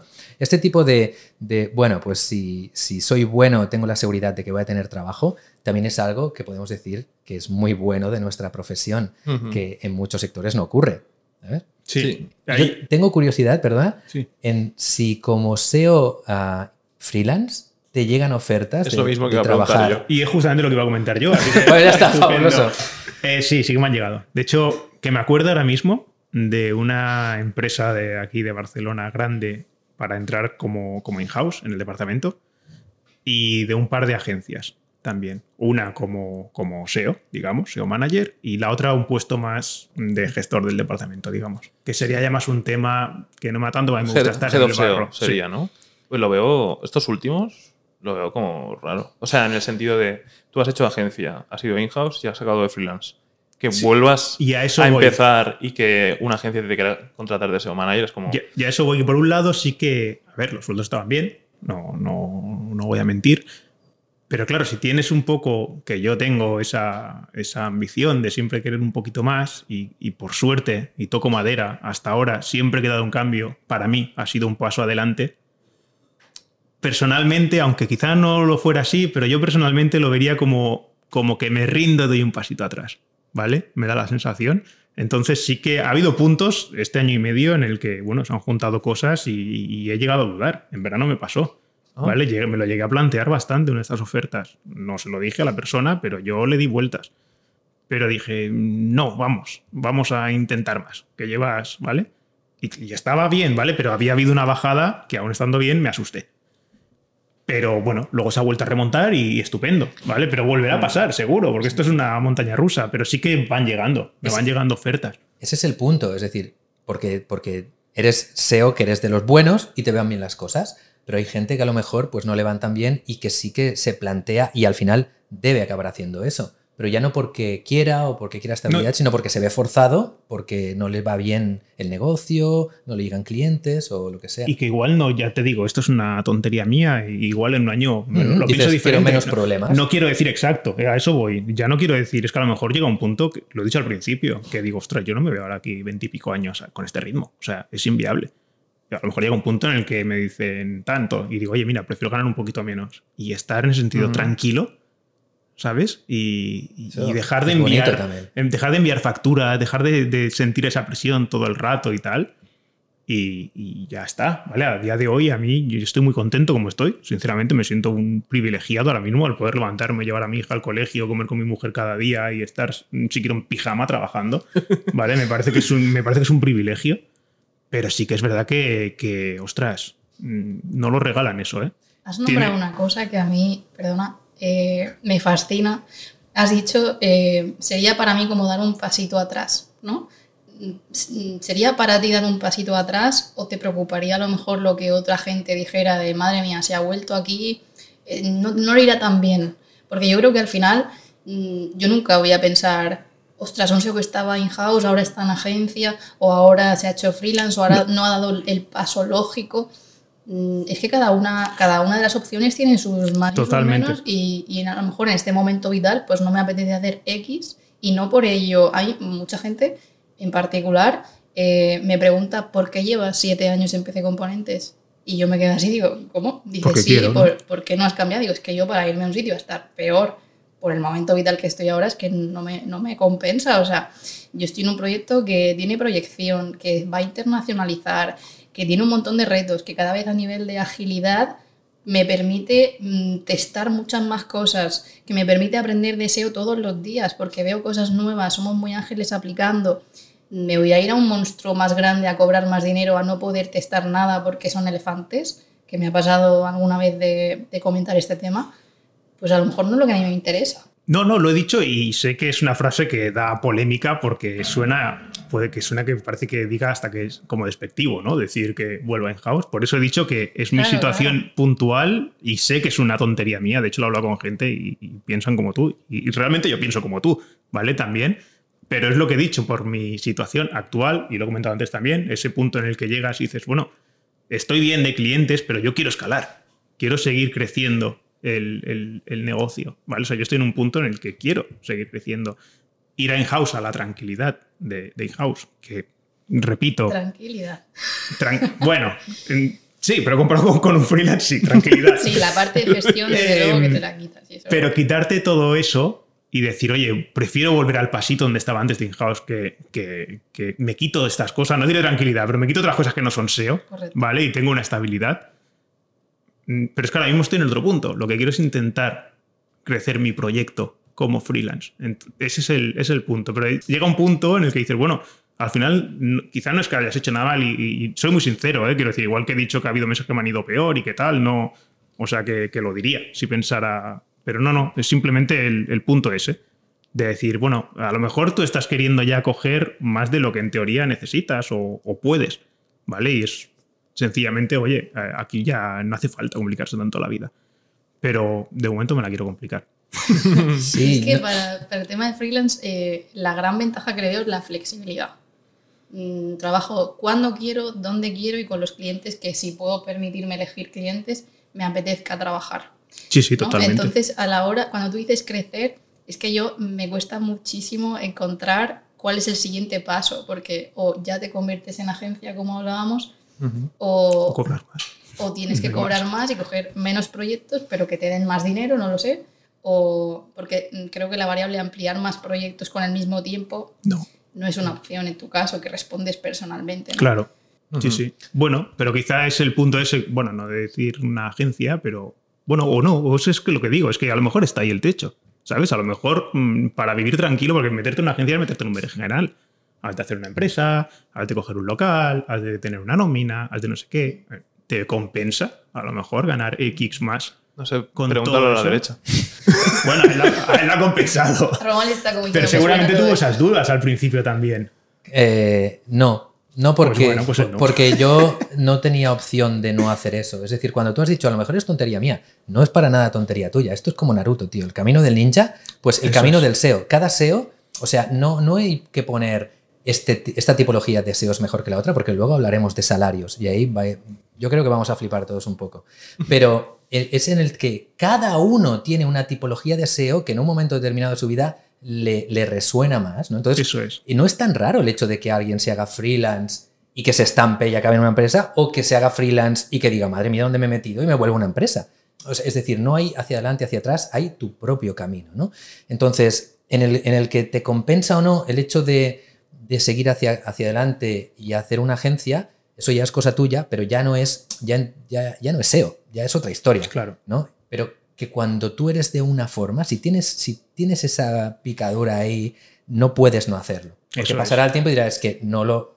Joder, lo podría haber hecho, lo tendría que haber hecho, me cago en la leche, ¿no? Mucha, a lo mejor te llega más adelante el momento de la estabilidad, lo pruebas, ves que te gusta y sigues, o lo pruebas, ves que no es lo tuyo y vuelves. Pero ya no lo verás como un hacia atrás, sino verás, Eso. tomo la decisión porque sé que es lo que quiero, pero no tomo la decisión por miedo a que a lo mejor no lo haga. Sí, ¿no? quizá no es tanto quedarse con el hacia atrás, sino el quedarse con el, lo que dices tú, en el yo, para mi proyecto personal, me he rendido. No Ya, es hacia atrás. exacto. No es hacia atrás porque Ya creo que el puesto de Minerva, estoy seguro, el 99% de los SEOs de España, pues lo envidian.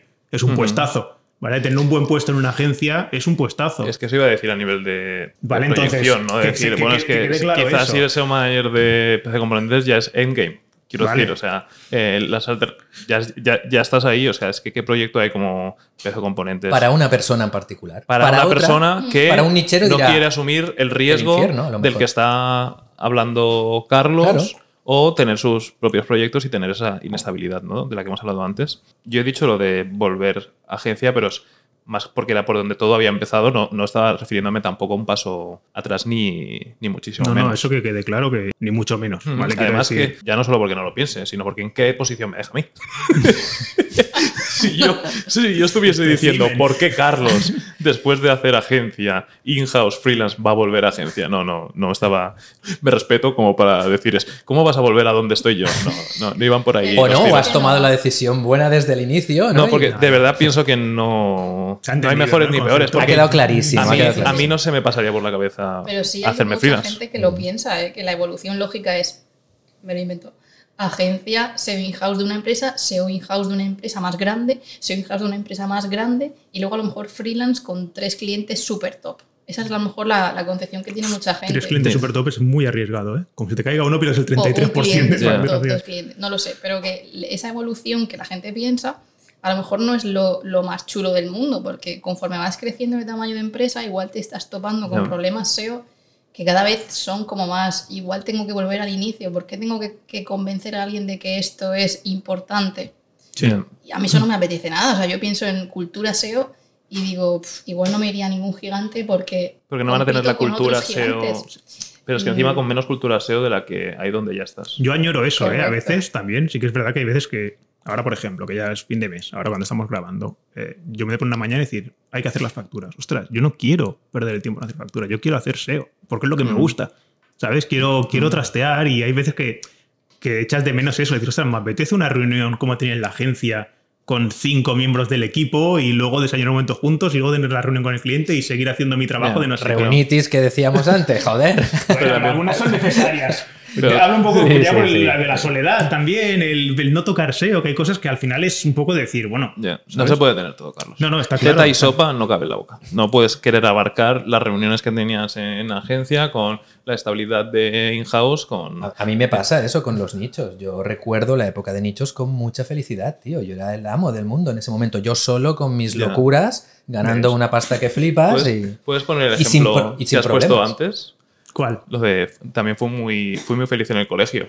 Pero... Ah, bueno, a ver, no he dicho colegio. No, no me hagan decir más cosas polémicas. No, no, pero que es verdad que cosas de tu vida, lo digo por el comentario de. Romo ahora, que te pueden dar muy buenos recuerdos, mucha añoranza, pero que no digas, yo no volvería al colegio. ¿no? Sí, porque- Quizás, Romo, tú no volverías a Eh, ponerte a montar. abso- absolutamente. no. Exacto, sí, porque antes hemos estado hablando, antes de, de hacer la No grabación. y- mucho, porque nos hemos No cortado mucho. de decir, esto se tiene que hablar aquí. Y pero sí que ha salido el tema este un poco. Oye, he dicho, a ver, sí que lo pasé muy bien en la agencia, pero también lo pasé muy bien en el instituto, pero fue una, fue una fase, ¿vale? Donde ahora quizá digo, bueno, estoy en otro punto, aunque me lo pasé muy bien, sinceramente, en los dos sitios. Genial. Vamos a por el último tema. Vamos a por la pregunta dura. Sí, Venga. que bueno, yo ya he hablado un par de veces de esto aquí y no, no me voy a acordar ni mucho menos y además que creo que hablo desde la posición más incómoda, o sea que os pido a todos que seáis muy transparentes. Remuneraciones, dinero, donde se gana más, donde se gana menos y, y dejadme en este punto yo mismo responderme que a priori donde de todas las posiciones que hemos hablado, donde se gana menos dinero es en agencia por lo que ha dicho antes Romo, ¿no? Al final hay un, un 30, 20, 40% dependiendo de la agencia que debe haber de margen para que el modelo de negocio tenga sentido y así funciona. Entonces, esa diferencia va a hacer que si el cliente te contrata directamente como freelance o incluso como in-house, o sea, por un lado tienes la nómina y el margen al que tú no estás renunciando porque el trabajo lo haces tú y, e ingresas todo, ¿no? Digamos, pues hace que los sueldos en agencia sean más, más bajos y quizá por eso también es una forma de empezar de mucha gente porque tiene todos los beneficios que ya hemos hablado hasta ahora, ¿no? De que te curtes, que tienes SEOs alrededor, que no hay una forma de aprender más, más rápido. Seguridad. Sí, la, esta- la estabilidad y que al principio, pues seguramente, y yo abogo mucho por ello, lo más importante es el conocimiento, no el dinero. Con lo cual no te importa estar trabajando en una agencia aunque tengas ofertas de in-house con sueldos más altos. Y a partir de aquí ya he dado mi parte, la de agencia, os dejo a vosotros. Yo voy a responder a lo que tú has dicho antes de dar mi opinión. Y es que es cierto en el 80-90% de los casos en el que un SEO en agencia posiblemente tenga un techo más bajo por este margen que estamos hablando. Pero también hay los extremos. Es decir, si tú estás en una agencia, evidentemente tiene que ser una agencia de volumen que tenga buenos clientes. Si eres una persona que no únicamente hace SEO, sino que gestionas a gente que hace SEO, al final tu valor lo define el, tu trabajo. Si eres capaz de llevar grandes cuentas que a una empresa le genera mucho dinero, esa empresa te va a pagar lo que haga falta para retener ese talento. Entonces, evidentemente, en el grueso de una agencia es, tienes más límite, con todas las ventajas que hemos dicho, evidentemente, pero sí que creo que los mejores SEOs de las grandes agencias tienen mejores salarios que muchos otros SEOs de otras tipologías en, en la gran mayoría también, ¿no? Sí que un SEO manager con un equipo, con proyectos grandes en una agencia grande, puede ganar más dinero que SEOs in-house de empresas pequeñas, por ejemplo. Sí, y, Sí. y cuanto más grande es la agencia, más se nota esto, cuanto mayores cuentas y que, SEO, que, que SEOs ah, autónomos también. ¿Cómo se dice los SEOs autónomos ahora? Freelance. Sí, perdón, el inglés. Que SEOs freelance también. Hay muchos SEOs freelance, hostia, que llegan a fin de mes un poco justos, ¿eh? Es que, Sí. claro, estamos hablando de. Claro, yo he dicho dónde se puede llegar a ganar más dinero. Yo creo que en, que en in-house se gana más dinero que en SEO de, de agencia y luego a éxito, o sea, si es dónde está el techo, vendría freelance, porque puedes, eh, si tienes clientes grandes y te pagan bien con el límite que tienes de tus horas, pero aún así puedes ganar más dinero que si eres un asalariado y el techo más alto está en SEO de nichos. No digo que sea la, la mayor parte de, de los SEOs nicheros, pero yo he visto proyectos de nichos que facturan millones de euros al año. Y ese techo, como freelance tú solo o de asalariado, es, es- yo nunca lo he visto, es, es complicado, ¿no? Yo no sé si una web que está facturando millones al año se puede considerar web Claro. nicho porque ya requerirá de otro tipo de trabajos. No es una web de 15 URLs y poca cosa más. Quizás sí que me he ido mucho, al extremo y es cierto que, que había copies y había un desarrollador y demás, con lo cual ya es una empresa, empezó como SEO de nichos, pero da igual, pon, pon facturar 10, 5.000, 10.000 euros al, Sí. al mes, ya Exacto. te ponen por encima de, lo- de la mayoría de autónomos seguramente y definitivamente por encima de una persona asalariada, ¿no? Mi opinión es, depende, depende de qué tipos de salarios, ya lo hemos dicho, estamos hablando ahora, vamos a hablar de- del grueso, de, de la gran mayoría. Yo creo que donde más, donde hay más comodidad, dinero y demás, yo creo que SEO in-house. Yo creo que estar en una buena empresa, con un buen salario, ahí es, bueno, habitualmente esto se ve, ¿no? Digamos que la gran masa de SEOs de una agencia muchas veces acaban estando pues SEO in-house, es como su proyección. Ahora, si hablamos de los extremos, lo que os decía, ostras, un SEO que esté en una gran agencia, una gran consultora que gestione a 15 personas, pues a lo mejor está cobrando más que la gran mayoría de SEOs in-house que hay ahí. A nivel de, de SEO autónomo, esto dejaré que lo digas tú, porque tienes más experiencia que yo, a mí me duró muy poco esa fase, pero sí que estoy convencido que el SEO que tiene el techo más alto es el SEO de nichos, sin duda, porque un buen SEO de nichos, evidentemente, como os he dicho, está viviendo al filo del abismo, pero un buen SEO de nichos, 20.000 euros al mes, bueno, a lo mejor me he pasado. 10.000 no. euros al mes. no, no, sí, yo, 10, 10, 15 conozco alguno que Sí, lo yo- está haciendo cada mes yo, actualmente. yo lo hice, yo lo hice. Y, y más, ¿no? Pero eso ya es, es bastante raro, una rara avis. Pero en general hay un 20% que, oye, 8.000, 10.000 euros te lo puedes hacer relativamente fácil con unos conocimientos que no tienen que ser extremos, sino tienes que tener ese olfato que hemos hablado antes de generar negocio, ¿no? Con todos los problemas que tiene y con todos los beneficios también, ¿no? Esa es mi opinión. Creo que, que SEO de agencia en la base es muy bueno para aprender. Es el, a mí, por ejemplo, me encanta porque es donde hay más ebullición constantemente. Tú también puedes decir que en una empresa como la tuya hay mucha ebullición, seguro. Pero en cuanto a variedad de cosas, de inputs, de gente, de que un especialista de esto, de lo otro, mira lo que ha pasado, es como, joder, estás tomando un café y no puedes parar, todo el mundo te habla de SEO y de cosas, ¿no? Pero eh, yo lo veo así, como esta escala, dejando fuera al freelance, porque primero quiero saber tu opinión. Bueno, yo creo que eso vamos a estar todos un poco de acuerdo en el escalón de cómo va. O sea, primero estaría agencia, creo. eh, después estaría in-house. Yo creo que casi siempre estaría después in-house. El freelance depende.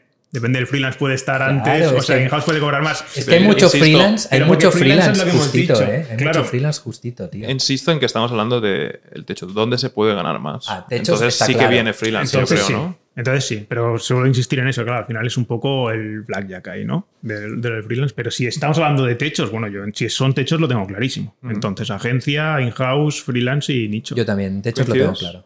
Yo lo tengo igual de claro que vosotros, lo comparto 100%.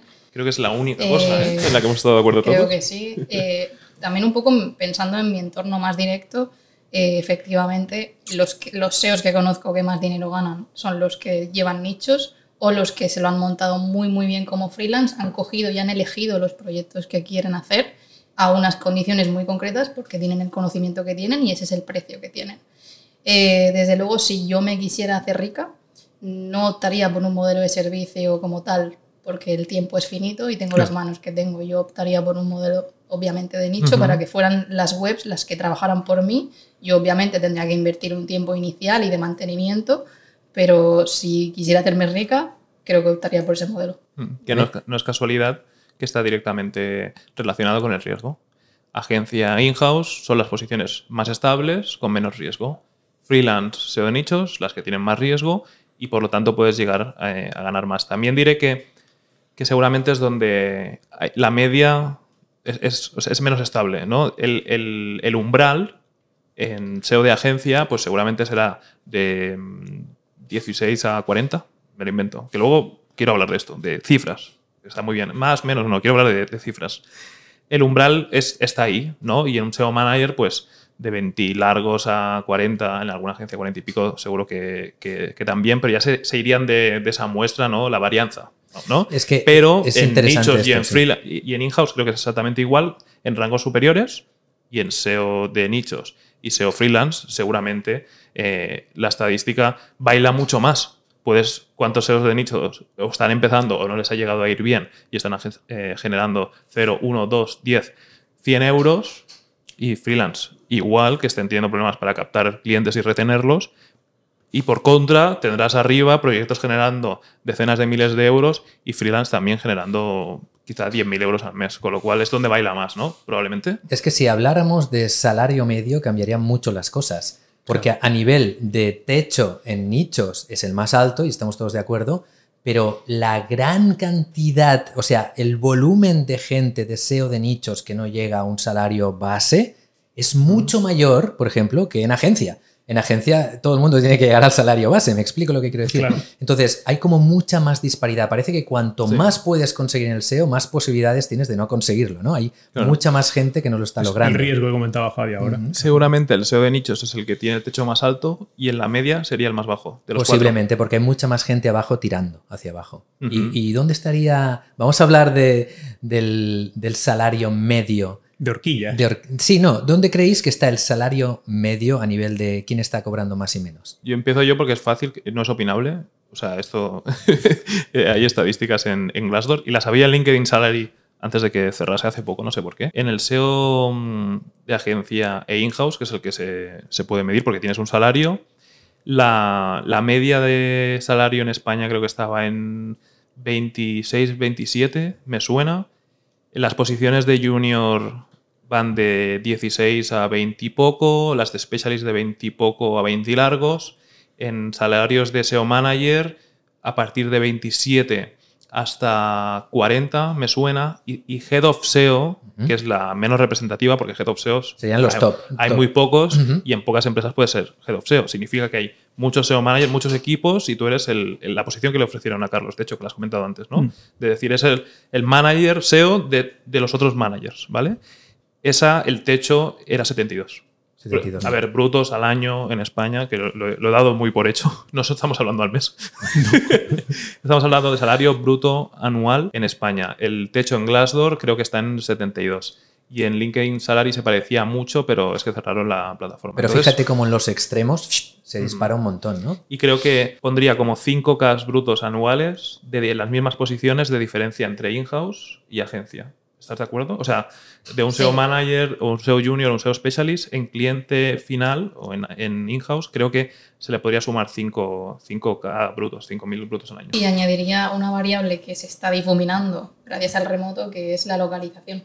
Ujú, No es lo Claro. mismo ser SEO en Murcia o Almería o Extremadura Ujú. que ser SEO en Eso- Madrid o Barcelona. Eso literalmente antes de 2020 afectaba muchísimo y hoy no quiero decir que da igual, pero uf, 90%. O sea, si eres bueno, importa poco dónde estés ubicado porque hay tanta demanda que quizá habrá una empresa que dice, no, es que dos días a la semana es presencial y ahí no vas a poder optar, pero vas a conseguir otra en la que estén encantados de contratarte en remoto en ese rango salarial al que puedes acceder por tu conocimiento. Yo creo que ahora mismo hay oportunidades si, si estás en una ciudad pequeña o en un pueblo o no te quieres desplazar para trabajar en remoto, full remoto. Bueno, tú estabas en, en cliente full remoto, ¿no? O era... Sí. Sí. Eh, cuando estaba en house, dices. Sí. Sí, porque entré en pandemia. Ah, vale. Luego, claro. poco a poco, sí que había que ir algunos días sueltos y para cuando había que volver, mm, casualmente yo decidí ponerme como freelance. Yo, yo ahora estaba pensando en el tema del salario medio. Yo creo que salario medio, el salario medio más bajo sería SEO de nichos.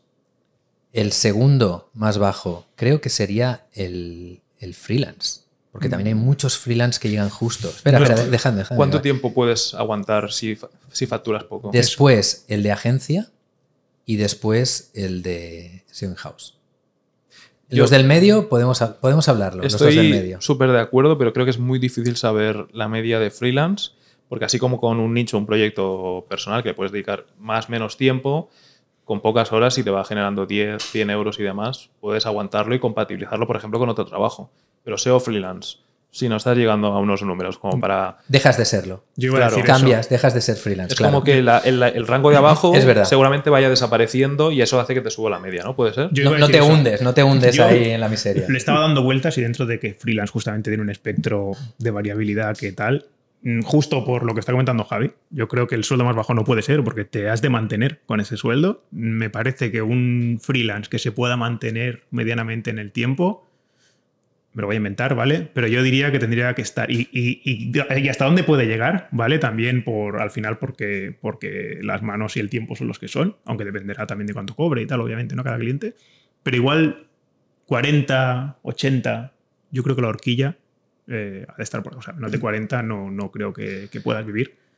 No lo sé, de freelance, porque además tienes los gastos de autónomo, tienes. Claro, no sé eso qué. iba a decir que es ya no está el tema del IRPF los impuestos, sino Claro. que le tienes que sumar la, la cuota de autónomo o, claro, si tú estás en una agencia El o en gestor. in-house, las, el- tus herramientas de SEO, tus cosas, tal, todo, todo te lo pagan y ahí cualquier gasto lo que tienes que, ¿no? que Herramientas, asumir. gestor, eh, la cuota de autónomos, el, bueno, son muchas cosas. ¿Cuál Y- dirías que es el mínimo al año como SEO freelance que necesitas para dedicar a gastos? ¿Qué parte de tu facturación se va a la cuota y el resto de gastos? Estamos hablando de... Herramientas, 10 todo, todo. Sí, 10.000 euros. Estamos hablando de 5.000, de 20.000. ¿Al año? Sí. Ostras, que a mí se me da muy mal, porque como si he estado mucho en agencia, siempre pienso en neto y al mes. O sea, que lo hemos hablado muchas Es veces. a mí el bruto anual me cuesta mucho. Como ¿vale? freelance, los eh, 10.000 euros, por ejemplo, que los primeros que facturo son para pagar la, la cuota, para pagar las herramientas de SEO, a la persona que me lleva toda la, la fiscalidad. Herramientas de SEO, eh, yo creo que realmente tampoco quiero hacer aquí ahora empezar a hacer publicidad, pero creo que hacen falta muy pocas realmente obligatorias. ¿vale? suscribo, con, lo que, suscribo ese comentario. con lo que seguramente con, con menos de 300 al año ya realmente lo básico lo tienes. O sea, estás hablando que solo necesitas Screaming Frog. ¿Vale? ¿Cómo te he pillado por el Eh, precio, eh? No he dicho nada. Pero eh, como gestor, por lo que yo estoy viendo, un gestor te cuesta unos 100 euros al mes.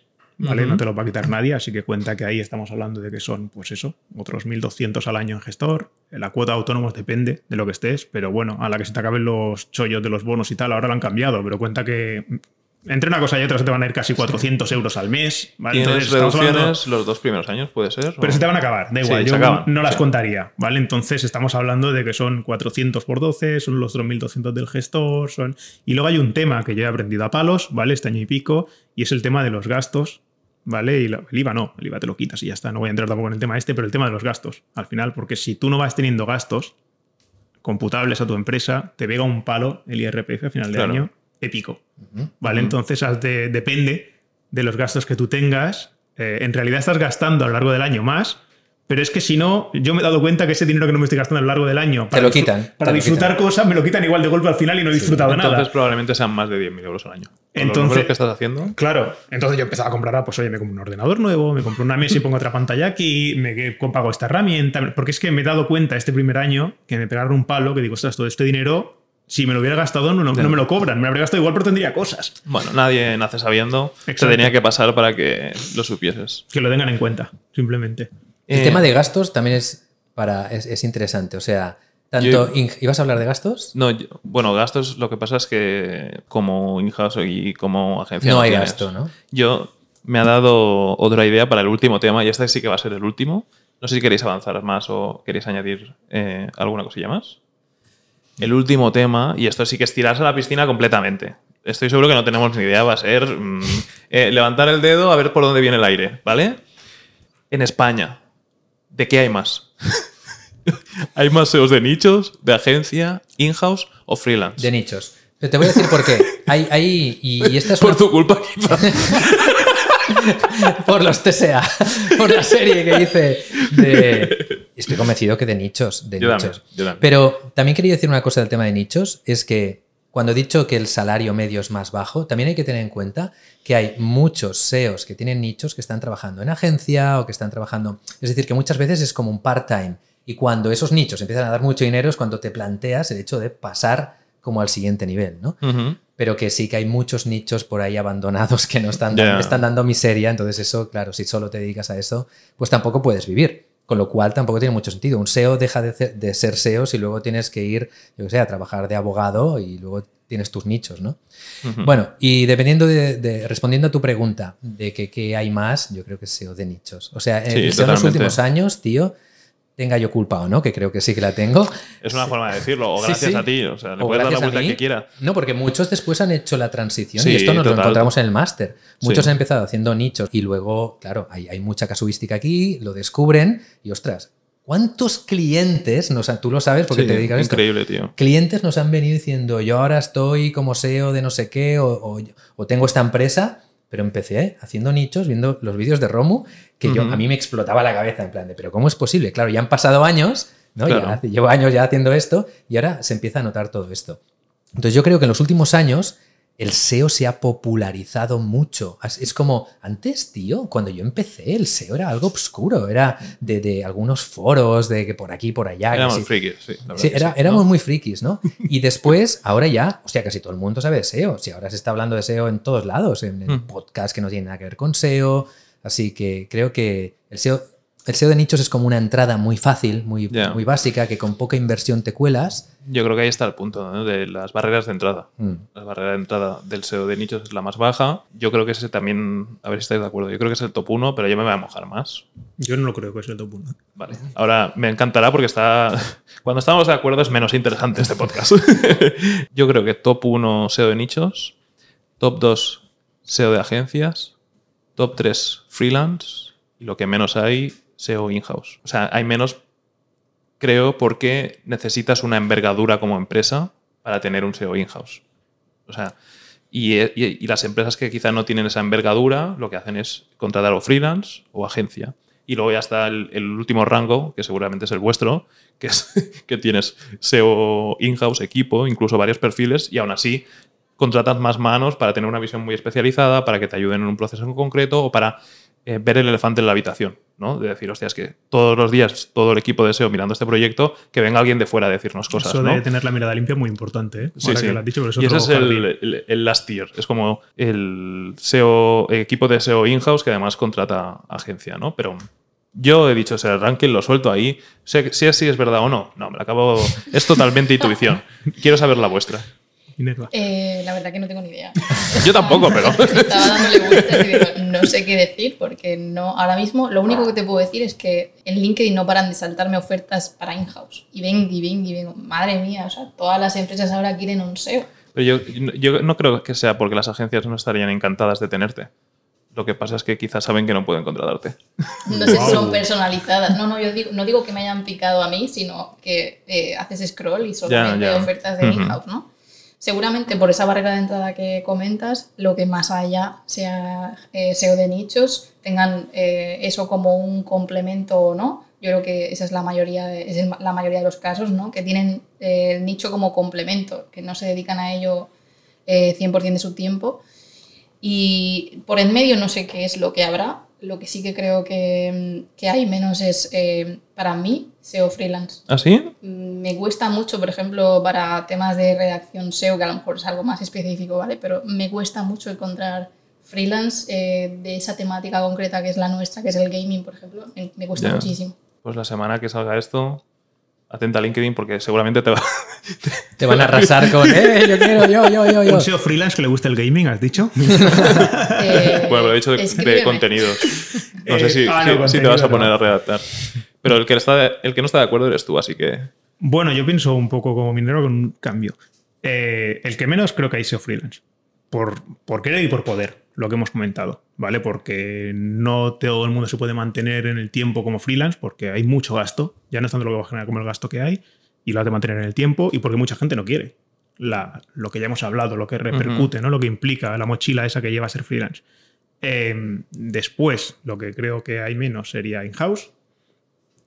Yo creo que después nicho, y voy a decir por qué, y es que SEO de nicho. Solo si lo haces que tiempo está- completo, ¿no? Ahí ya cambia la. ¿Qué es un SEO de nicho? Para mí, un. SEO de nicho es una persona que vive de sus nichos. Ya, entonces No eso te cambia completamente Que la ingresa estadística. 500 euros al mes, ni una persona que ingresa 600 y además curra en una academia. No digo en una academia, en una agencia. O sea, full time nicho. Full time nicho. Entonces cambia. Sí, sí, cambia todo. Claro, total. cambia la Claro, es que entonces no estamos hablando de un SEO de nicho, estamos hablando de una persona que tiene un side project y hace otra cosa. Ya. Un SEO que vive de nichos, no hay tantos como SEO de agencia.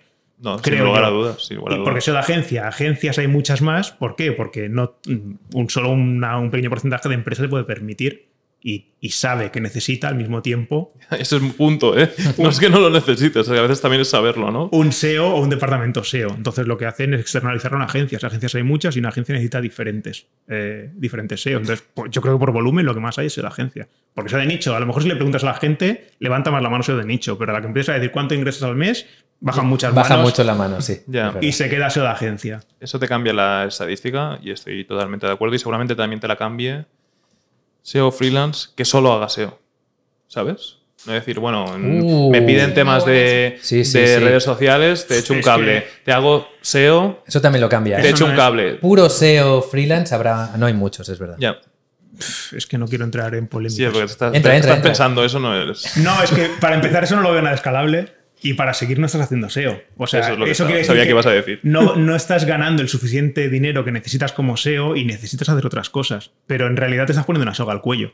Porque estás haciendo cosas que, que no deberías, que te están quitando tiempo de SEO que podrías hacer y cosas que además, para mi punto de vista, eh, están, están mal pagadas y no se, no se valoran bien. O sea, la gente se cree a lo mejor que llevar redes sociales o esto lo hace mi, mi sobrina o esto no sé qué y es una cosa muy complicada también. Con el SEO pasa igual, ¿eh? Y hay es- mucha gente que se cree que está Sí, haciendo pero- SEO y está.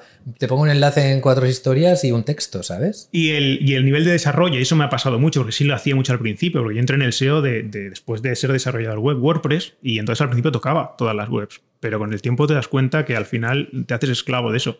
Y gente que te viene dos años después, oye, cambia esto, no, perdona, ya no estamos trabajando juntos, ¿sabes? Sí, que es, y este que- tipo- que es una es- cosa muy que ese presupuesto que pagaste una vez no es vitalicio, ¿eh? Exacto. Entonces, poco a poco fui dejando, porque además luego ya no es WordPress, es Magento, es Webflow, es no sé qué, es PrestaShop y no puedes saber de todos los CMS al final. Entonces, si estás tocando de todas las cosas, luego te van a exigir como si fueras desarrollador. Y es, no, no, perdona, yo soy SEO. Esto lo estoy haciendo como un plus y como, no diré favor, pero no es mi trabajo, ¿vale? Lo estoy haciendo por agilizar faena. Y lo del SEO que se ha popularizado, pues sí estoy de acuerdo. Antes, por ejemplo, hace muchos años, pues igual estaría Romo y un par más. Pero sí que es verdad que con el tiempo, eh, bueno, hay mucha gente que también está divulgando mucho el SEO. Y eso está haciendo que donde antes había dos, tres altavoces, ahora quizá hay 20. Y marcas también. O sea, ya desde agencias eh, también intentar comunicar, divulgar, hay mucha más formación, que también que es un sector que, que al no venir de una base reglada, de decir, bueno, pues que hay una carrera de marketing digital o una carrera de SEO, que luego haces un máster y luego un doctorado, como es, eh, bueno, pero es inevitable en una profesión con tan poco recorrido, con tan poca historia, ¿no? que es Claro. relativamente nueva, pues yo no dudo de que dentro de 10 años haya una carrera de marketing digital homologada o una carrera incluso de, de SEO homologada que, que puedas especializarte por ahí. Entonces, y eso ya sienta unas bases y una estructura que ahora se está construyendo, la estamos viendo en, en tiempo real, yo creo. Eso vuelve, volvemos a lo de la base, de cuántos hay de SEO de nichos, que pasa mucha gente, ahora que se populariza más el SEO, se hace más mainstream. Ah, ostras, pues me voy a hacer SEO y mira, fíjate, me monto una web en dos momentos y gano dinero. No, perdona. No funciona así. Tengo, de hecho, un amigo mío de la infancia, y me río cuando lo pienso, que me dijo este verano, había visto, había visto un vídeo tuyo, ¿vale? Y, y dijo, sí, he visto no sé qué, tal. Luego vio otro vídeo de, bueno, de Fénix Sánchez también. Y, mm, y, y lo que hizo, me escribió y dijo, me voy a montar un canal de YouTube y voy a hacer, y voy a hacer no sé qué. Y se ve que el tío lo que cogió fue, se bajó un vídeo de, de Rosalía y lo subió en su canal. Y dice, oye, que YouTube me ha dicho que me bloquea la monetización, ¿cómo puede ser? Digo, pero ¿tú qué te crees que es esto, tío? Que le roban los vídeos a Rosalía y te lleva la visualización y empieza a ganar pasta.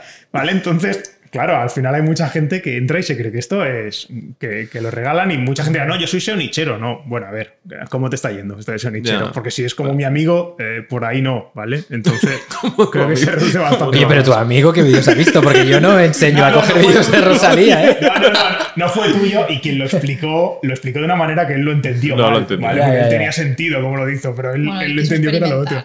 Es experimentar, sí, sí, totalmente. También en el mundo del SEO autónomo, de, de que me he hecho dos nichos y ya ahora soy SEO freelance y te llevo una empresa.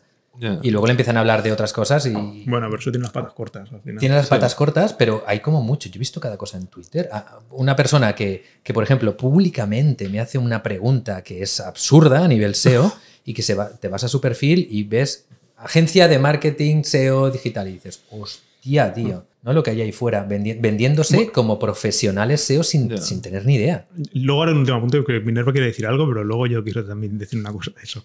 Eh, bueno, de, de ahí viene que se nos denoste un poco y que nos cueste mucho demostrar, oye, no, que esto es importante. Sí. Sí. Eh, pero bueno, ese es otro tema que me gustaría que tratásemos.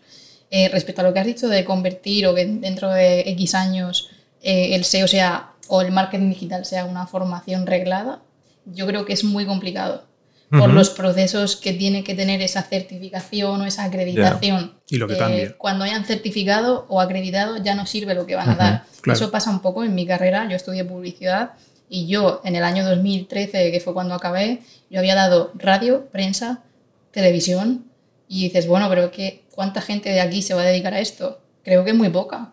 Al final todos hemos acabado branding, redes sociales, Ya. SEO y no hemos visto nada de eso en la carrera. O sea, son Claro. carreras que habría que plantearse incluso si deberían ser carreras Pero yo no he dicho que, que vayan a ser buenas.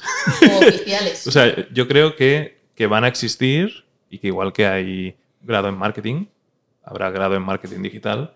Otra cosa es lo bueno o malo que pueda ser el contenido y quién lo imparta.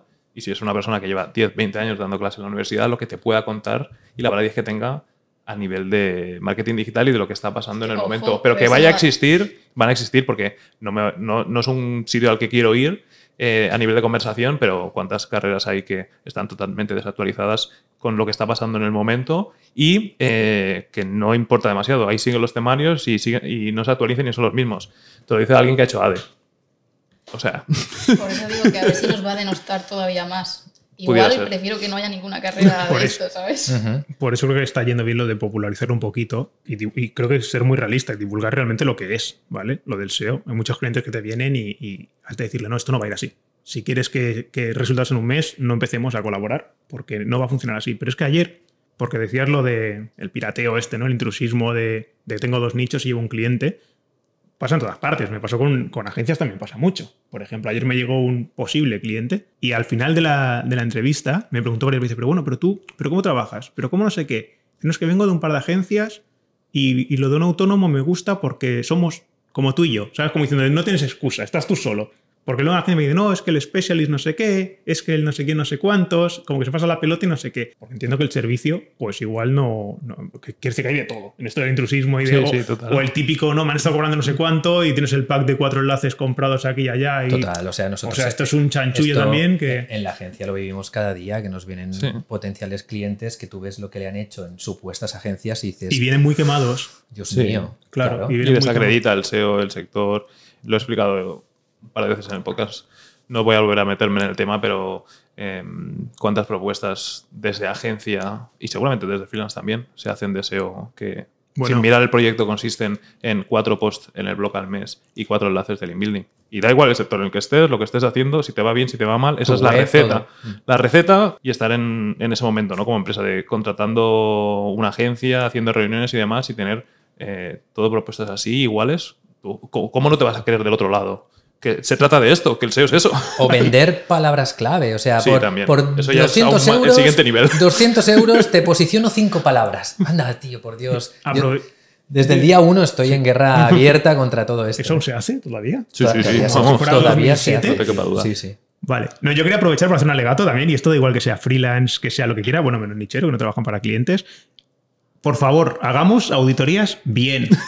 ¿Vale? No hay que hacer auditorías de 300 páginas y una auditoría no son 20 pantallazos de herramientas sin decir qué hay que hacer con ello. ¿Vale? Es increíble, tío, la de auditorías sí, sí. que hay. Descargar de. SEMrush. Pero es que hay cosas que digo, pero tío, ¿en serio? ¿Esta auditoría? O sea, yo no voy a entrar en, en- en- no sé, habrá de todo, ¿no? Pero hay auditorías que, que digo, a ver, esto no se puede entregar, tío. O no vale el lo que el cuesta, problema ¿no? es que si el cliente no sabe de SEO, se lo cree y dice, wow, qué trabajazo me han hecho. Pero Es- no hay una mente ahí creando la estrategia, viendo el porqué, faseando, viendo las Ya, prioridades. es que ya, No, es una eso cosa es muy ya- puntual, ¿eh? O sea, en el servicio y tal hay un poquito, lo de las auditorías en general es una cosa que... que, aberrante, ostras, aberrante. Cuesta mucho realmente encontrar una auditoría que digas, ostras, bien. La mayoría son pantallazos de... Sí, las keywords, sugerencias de diciendo SEMrush, Sistrix, HR, la que tú quieras. Keyword Research, pongo la keyword principal, sugerencias, descargar, auditoría técnica, errores de la web, descargar, y luego el siguiente nivel de piratería, que es borrar el logo de la herramienta. O la propia herramienta, si pagas, te permite quitarlo. De hecho, esto que Ser estás partícipe diciendo, de la piratería. Carlos, es, yo estoy totalmente, totalmente de acuerdo y de hecho nuestro máster, o sea, les obligamos a hacer una auditoría bien hecha para que tengan la titulación, porque si no, no la damos. Porque Solo pueden usar Screaming Frog. Solo, o sea, exacto. Todo tiene que ser, 300. tío, tiene que ser interpretación de los datos. O sea, Exacto, eso es la auditoría. Es saber interpretar los datos, poner los pantallazos, eso te lo hace la herramienta sola, no paga una auditoría. Pero, o sea, eh, por ejemplo, cuando estaba en house nos llegó una empresa externa del plan, hey, os he hecho una auditoría, por si queréis una empresa externa. Vale, me la pasaron y que fue del plan, no, pero ya aquí ya hay departamento SEO, ¿vale? Pero bueno, da igual, la enviaron igual. Tenéis no sé cuántas palabras en, en top 3, no sé cuántas en top 100, tenéis no sé qué, tenéis que cambiar 23 meta titles porque son muy largos. Digo, tío, esta empresa tiene 500.000 URLs. ¿Cómo que tengo no sé cuántos titles demasiado largos? Tenéis Total. un- 200 eh, meta descriptions vacías y este tipo de cosas, ¿sabes? No había ninguna tarea al final con priorización, simplemente vomitaba cosas, vomitaba pantallazos y, y cosas de caution, warning y cosas de estas dan las herramientas. Y ya está, solo era esto, era aprovechar para, para comentarlo. Esto A da mí- igual qué tipo de SEO seas. A mí me ha pasado del otro lado, ¿no? A la hora de, por ejemplo, presentar, hacer una consultoría de SEO y luego, en función de lo que salga de esa consultoría, presentar la propuesta, ¿no? De nuestro lado, o sea, el punto, el valor que nosotros aportamos antes de empezar a trabajar es la consultoría. Es la una consultoría en el que la receta es la que necesita tu proyecto y a lo mejor lo que necesita el proyecto no lo hace BigSep, ¿vale? Pero es como si ese proyecto fuese eh, mío, pues aplicaría esta serie de cosas, ¿no? Y luego de esa consultoría, en función de lo que salga de la reunión, se envía la propuesta. Una propuesta donde salen las acciones que hay que llevar a cabo y la cotización. Y luego, bueno, una presentación de la agencia. No diré muchísimo tampoco, pero sí que me ha pasado varias veces de decir, vale, ¿y no me pones una sección con los errores y lo que está mal en la web? Y digo, perdón. Sí, está, está el, el nombre, la fase 1 y luego al lado sale el precio.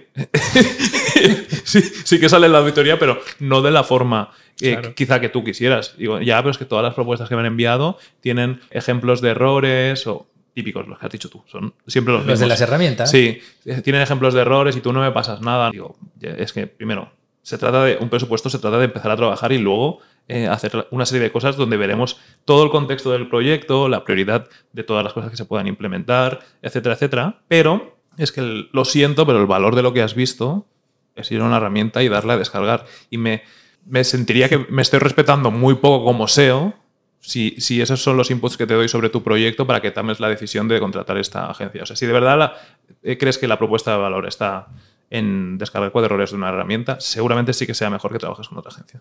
Es que ese cliente tiene que entender que a lo mejor sí es cierto que tienes cinco meta titles en una web de 500.000 URLs que están mal, pero que eso no hay que arreglarlo ahora porque hay 10.000 cosas antes Ya, que pero- son más Pero importantes. es que ya, ya no es ni en la propia auditoría, es en el, en el trabajo previo de en la fase comercial, no en la propuesta, que es como que encima es una propuesta. Nadie puede invertir eh, 30, 40, 50, 100 horas en hacer una propuesta. O sea, es que si, si a nivel comercial te pasa eso, es que seguramente estás teniendo un problema. ¿Cuánto puede- se puede invertir en ese análisis? ¿10 minutos, 15 minutos, 20 minutos? ¿Qué valor tiene eso? No, no, de verdad que no vale la pena. Otro caso para poner la excepción para que... Eso que has dicho, perdón, antes de que sigas, eso es una auditoría. Una auditoría te va a requerir de 30, 50, Claro, 100 horas, que lo entienda la To- gente. ¿eh? Totalmente. Excepción, ¿vale? Para que luego no se diga cuando se, se va a concurso. Cuando se hacen concursos, sea, públicos o no públicos, y una empresa está llamando a cinco agencias para ofrecerle un contrato de cinco años y que tienen que presentar una estrategia, ahí como agencia decides si te interesa el riesgo de invertir esas 100 horas para ir con, la, con toda la primera fase, con, con la auditoría, con la estrategia montada, en base a poder ganar un proyecto y un contrato normalmente muy bueno, porque si no nadie se presentaría a cinco años vista, o perderlo y haber eh, corrido ese riesgo y, perdido 100 horas de trabajo con el precio que tengan. Ese es el único caso en el que tiene sentido este tipo de, propuesta, ¿vale? Y conozco muchísimas agencias que no, no van ni locas a concursos, porque luego toda la información se la queda la empresa que ha propuesto el concurso y ese es conocimiento que queda regalado, que luego la agencia que gana se lleva todas las propuestas de los demás para júntame todo esto y hazme una estrategia mejor que la que me has presentado, o en el peor de los casos, bueno, Que ya se sabe quién va a ganar Sí, antes de que sí. se hagas, lo puedes decir. Empresas punto. que van a concurso porque están obligadas a ir, y van a seguir trabajando con la agencia que ya tienen y todo es un paripé y estás ahí literalmente perdiendo el tiempo. Ay, pero estamos hablando de cosas que. Y el último estamos rango. haciendo otro podcast, ¿eh? Ya. Y el último rango es que las agencias que se presentan al concurso, que luego van a subcontratar a otras. es como, eso ya, eso es- de agencia grande de marketing, que es como, es un concurso de SEO. Sí, nos presentamos tal, y luego que la mayoría o, casi- o ninguna de ellas van a hacer el trabajo y le va a llegar a las agencias que no han sido invitadas al, al concurso. No sé si queréis añadir algo más. Este va a ser literalmente el podcast más largo que hayamos hecho, pero me gusta mucho que lo sea, porque creo que, bueno, igual está mal que lo diga, pero creo que esto está quedando brutal. Está muy chulo. Hemos hablado de muchísimas cosas, sí, sí. Y, y muchos puntos de vista diferentes. Hemos, hemos, bueno, a ver, que es un lujo también tenemos aquí. También darte las gracias que hayas venido. Y, y por mí ya está todo dicho. Porque fíjate, estamos hablando ya de otras cosas que no Sí. tienen nada que ver. Hay muchas ganas ¿eh? de seguir hablando aquí de SEO. Bueno, pero es que yo creo que para una persona quizá que esté empezando, que ya lleve tiempo en el sector del SEO, o que quizás esté planteando ser freelance, o que se esté planteando del salto de agencia a in-house, todo aquí esto hay vale valor. aquí todo hay esto valor. Esperamos que os haya gustado. Muchísimas gracias a, a Carlos por volver por aquí. Eso significa que la primera vez lo pasaste bien. Pirata. Primer invitado.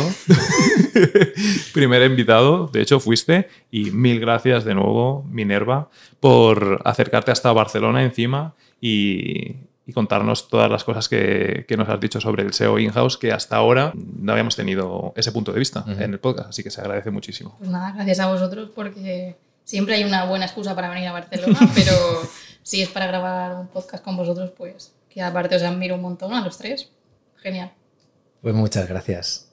Yo lo mismo, un placer, no te despidas todavía. y, y nada, y sobre todo decir que tenía muchas ganas de conocerte, Minerva, personalmente, la verdad, también te admiro mucho. De hecho, te pongo muchas veces de ejemplo con los clientes, con tu página, así que me parece que con eso lo digo todo. Y, y a vosotros, pues como siempre, gracias por invitarme. Ahora mismo soy el primero y el último que ha venido al podcast. Y gracias también por el Zelda este que me ha regalado, que me va a pegar unos vicios que no veas. nada, disfrutarlo. Genial, gracias a todos y recordad que hasta el día 8 os podéis matricular a la nueva edición del Máster de SEO de Big SEO junto a la Universidad Europea Miguel de Cervantes. Chao. Suscribíos al canal. Hostia, suscribíos, like, dale a la campanilla. Deja todo- comentario. haz- haz todas esas cosas que nunca decimos que hay que hacer. Un abrazo, chao.